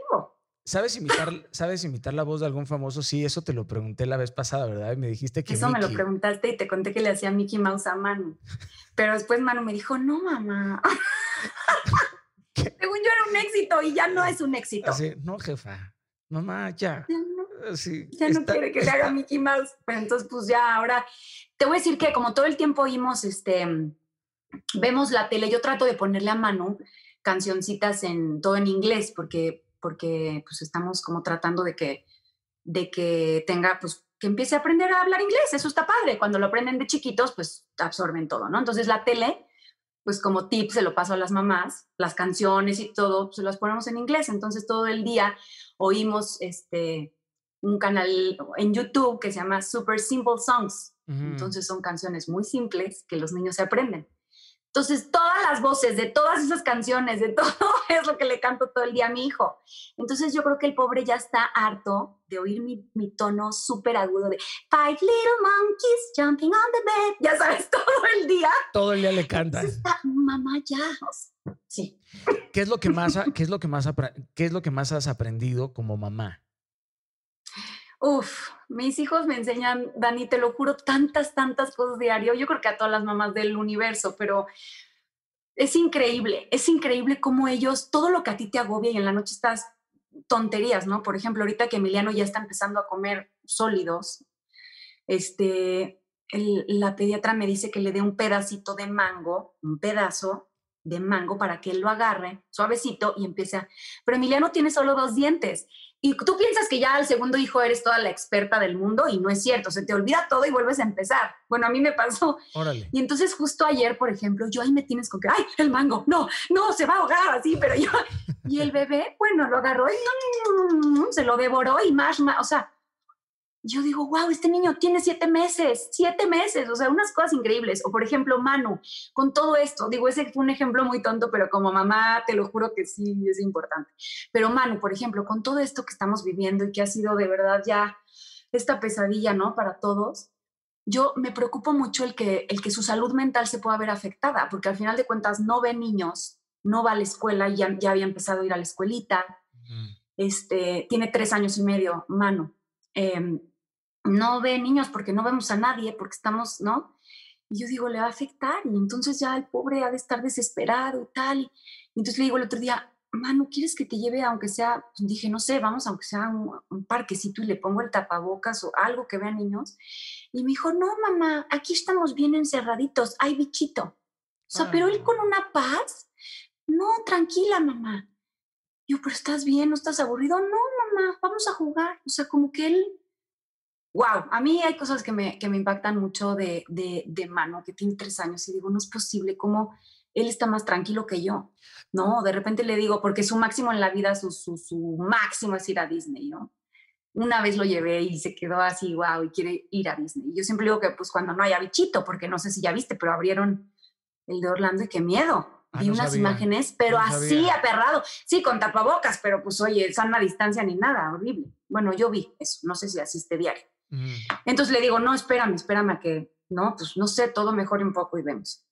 Y entonces él todo el día, a quien nos hable por teléfono, lo que sea, no podemos ir a Disney porque hay bichito. Y si te quitas el tapabocas, te dicen, bye bye, a tu casa. entonces él hace unas historias de que el tapabocas y no sé cuánto, pero bonito, ¿sabes? No lo está sufriendo porque para él no existe nada de sufrir. Entonces me hace tener esa tranquilidad, esa paz de decir, pues tal vez sí lo estoy haciendo bien. Es un niño que está feliz y que no necesita nada más que a su familia para estar feliz. Y ya llegará el momento en que si Dios quiere volveremos a salir, volveremos a tener esa conexión hermosa con amiguitos, con gente, con nuestros cercanos, con nuestros amores.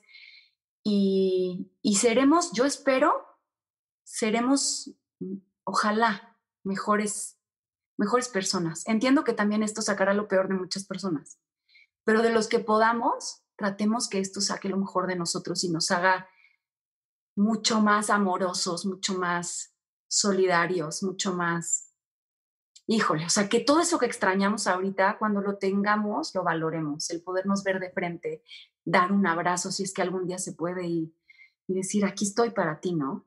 Eso yo creo que va a ser hermoso cuando se pueda y que a nuestros hijos les enseñemos a valorar eso, a valorar que vuelvan a ver a sus abuelos, que vuelvan a ver a sus primos. No, mi papá tiene 78 años, imagínate cómo lo estamos cuidando ahorita, o sea, es, mi papá se está portando, no sale, no sale, no sale, fue su cumpleaños hace poco, y él me dice, mi mayor festejo es que aquí estoy con ustedes, o sea, aquí, aquí estoy, ¿no? Aunque no podamos estar ahorita abrazados, pero, pero aquí estamos, entonces, eso, cuidarnos y tratar de cuidar también nuestro corazón y nuestra salud mental, Dani, porque sí, sí se puede ver un poquito pues afectada con todo esto, ¿no? Yo te lo digo y se los digo honestamente, yo hay días en que sí despierto y digo, ya estoy loca, ya, ya, ya no sé ni qué, ni qué decisión tomar, cómo le hago. Ay, porque, porque si el encierro te empieza como a, no, y en lo que me decías hace rato también, a lo mejor y, oye, Ani, ¿por qué no haces tal cosa, tal cosa? Híjole, te digo la verdad, ahorita ni, no sé ni qué hacer con mi nada, o sea, está, está duro, ¿no? Entonces ahorita no, siento que mis sensaciones no están tan claras, trato de hacer, de, de, de, a mí me gusta mucho hacer como meditaciones solita, yo, estar en mí, estar en mi centro, orar mucho. Mi relación con Dios es única y es maravillosa y es lo que a mí me mantiene de pie en toda situación. Me gusta mucho hacer ejercicio y lo hago también con esta mente de, de estar haciendo algo bueno y positivo en mi salud y ahí van también mis hijos, ¿no? Porque mientras a mí me tengan fuerte y sana, pues me tienen, ¿no? Entonces, eso es mi día a día ahorita, estar aquí y ahora, no sé mañana, no sé ayer, no sé, aquí y ahora. Y pues en este momento sí, con la ilusión de esto que está pasando, también es bonito tener ilusiones y saber que con esa ilusión le llevamos ilusión a otras personas, el platicar contigo, pues ahorita me estoy feliz. O sea, para mí es un gran regalo, ¿no? El, el de pronto ver que a pesar de la distancia, personas que te quieren y que tuviste en algún momento, te cruzaste por su vida, hablen bonito de ti, que te recuerden con cariño, pues eso para mí vale todo, ¿no? Al contrario, Miani, al contrario, de verdad, yo me la he estado gozando muchísimo y haces mención de, de, varios puntos importantes, ¿no? Eh, tomar decisiones ahora va a ser complejo, la verdad, porque uno está caminando en la, en la incertidumbre y una decisión pues solo se materializa cuando, cuando eres capaz de moverte y cuando se convierte en el combustible que te lleva a tomar una, una acción, ¿no? Y esta incertidumbre te, te empuja a mantenerte estático porque cualquier paso en falso puede llevarte a equivocaciones igual este, muy, muy profundas, pero si tienes la capacidad de, de soportar las consecuencias, bueno, pues, pues adelante, por, por supuesto, ¿no? Y, llegas a esta conclusión que muchas veces te detienes ante las dudas. No sé si te pase.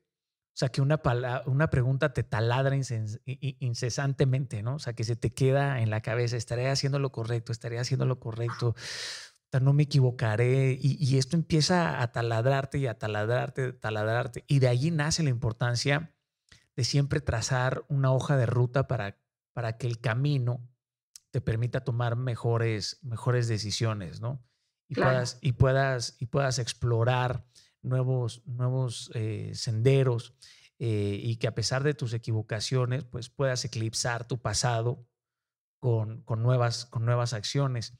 Y este tiempo, ¿no? Puedes, porque uno, uno siempre puede eclipsar su pasado, o sea, y la gente, la gente siempre quiere traer tu pasado cuando tu presente es mejor que el de ellos, ¿no?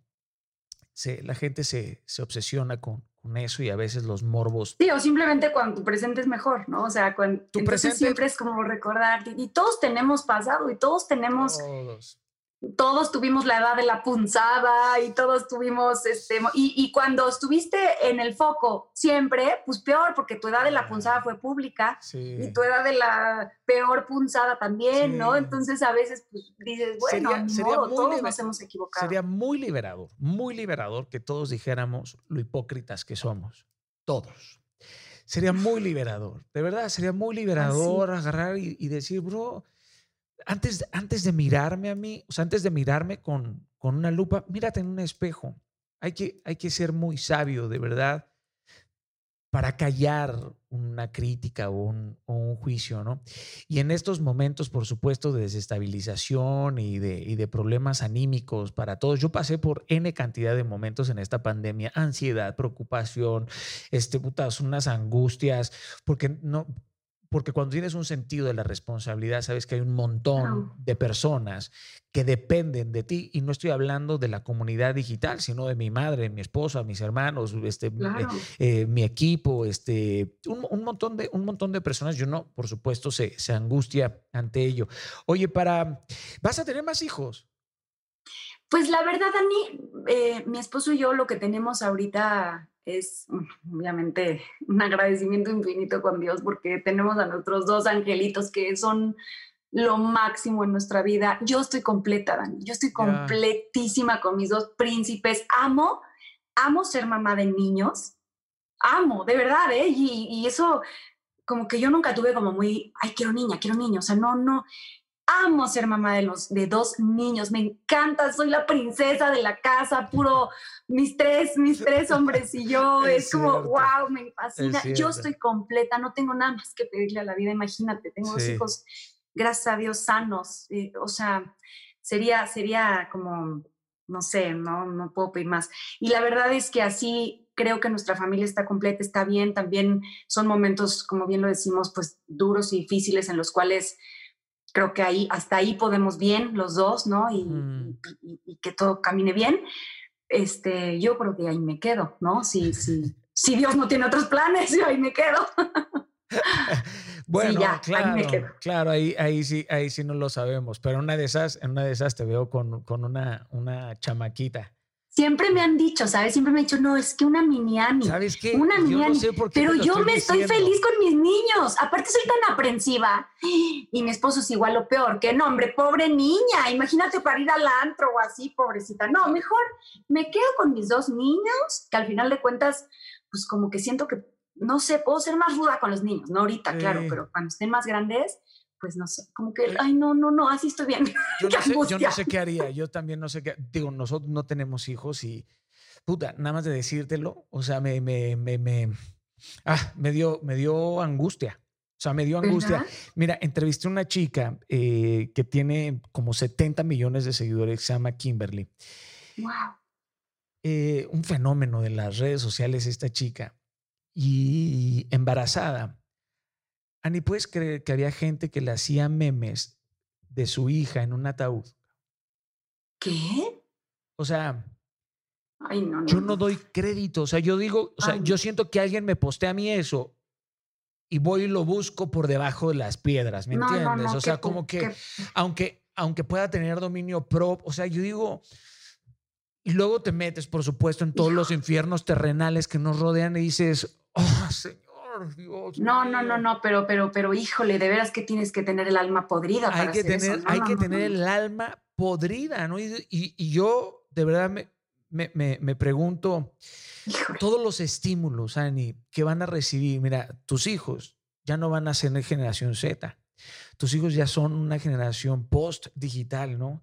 Y el mundo que les espera, un mundo donde la verdad, es un, donde la verdad ya es un tabú, donde... Lo pienso diario, Dani, lo sueño diario, me despierto diario pensando eso y la verdad yo también, como tú dices, he ah. pasado por muchas etapas en, este, en esta pandemia y de las primeras fueron una angustia. Mi bebé Emiliano tenía un mes cuando empezó la cuarentena.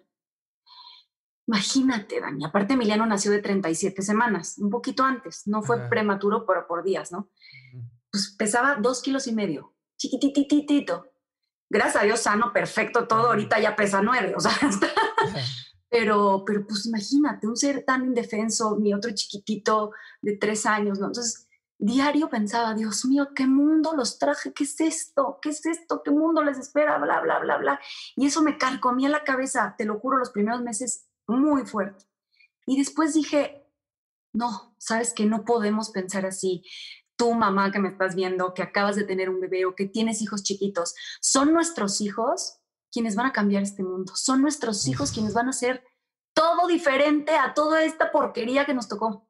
Son nuestros hijos los que van a salir de todo y van a salir triunfadores y van a ser gente de bien y van a ser esos corazones que hoy estamos educando nosotras. De acuerdo. Porque vamos a educar niños de bien, vamos a educar gente buena.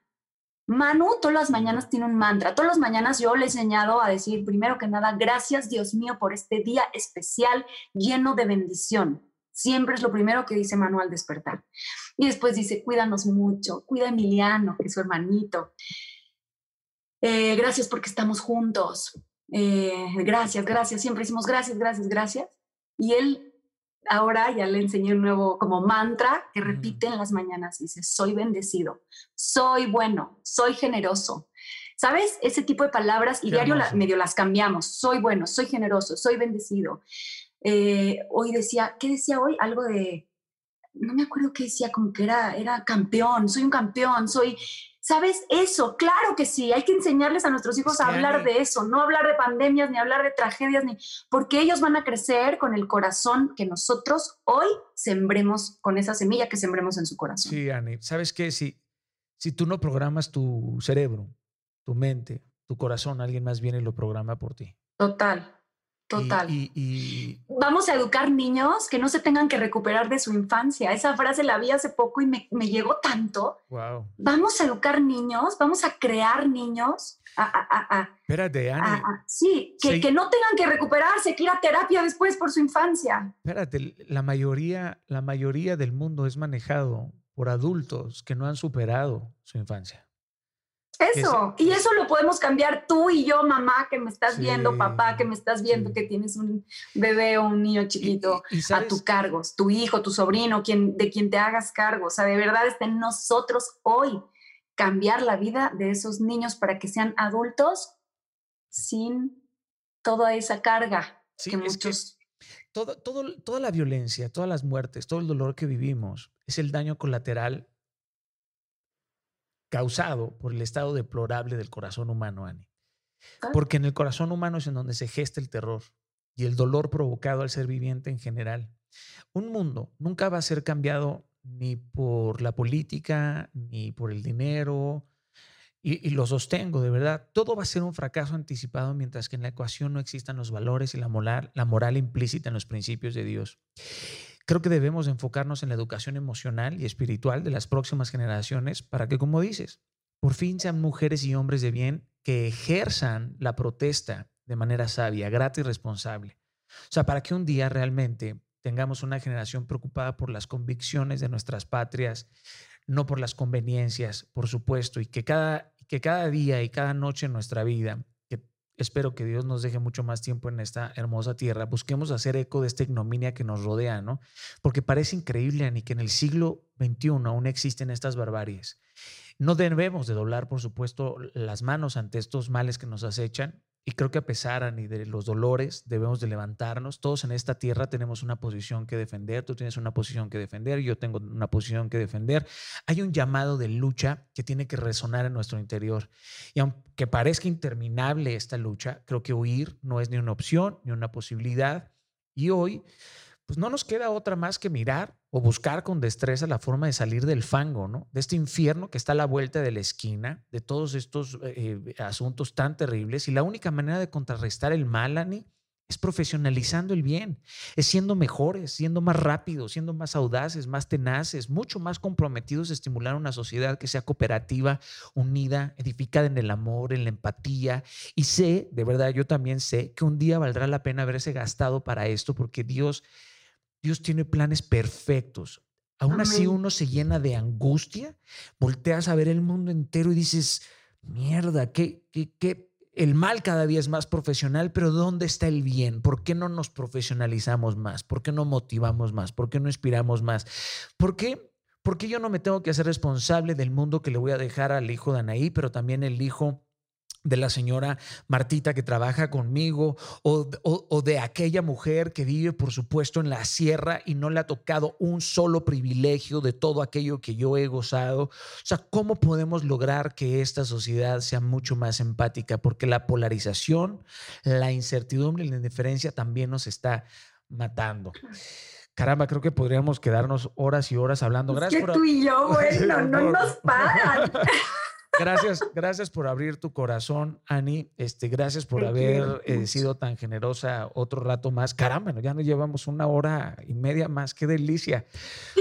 Pero es charlar, ¿no? La verdad. Qué rico. Hace tanta falta. De verdad hace tanta falta, sobre todo en estos tiempos. O sea, ¿cómo te explico?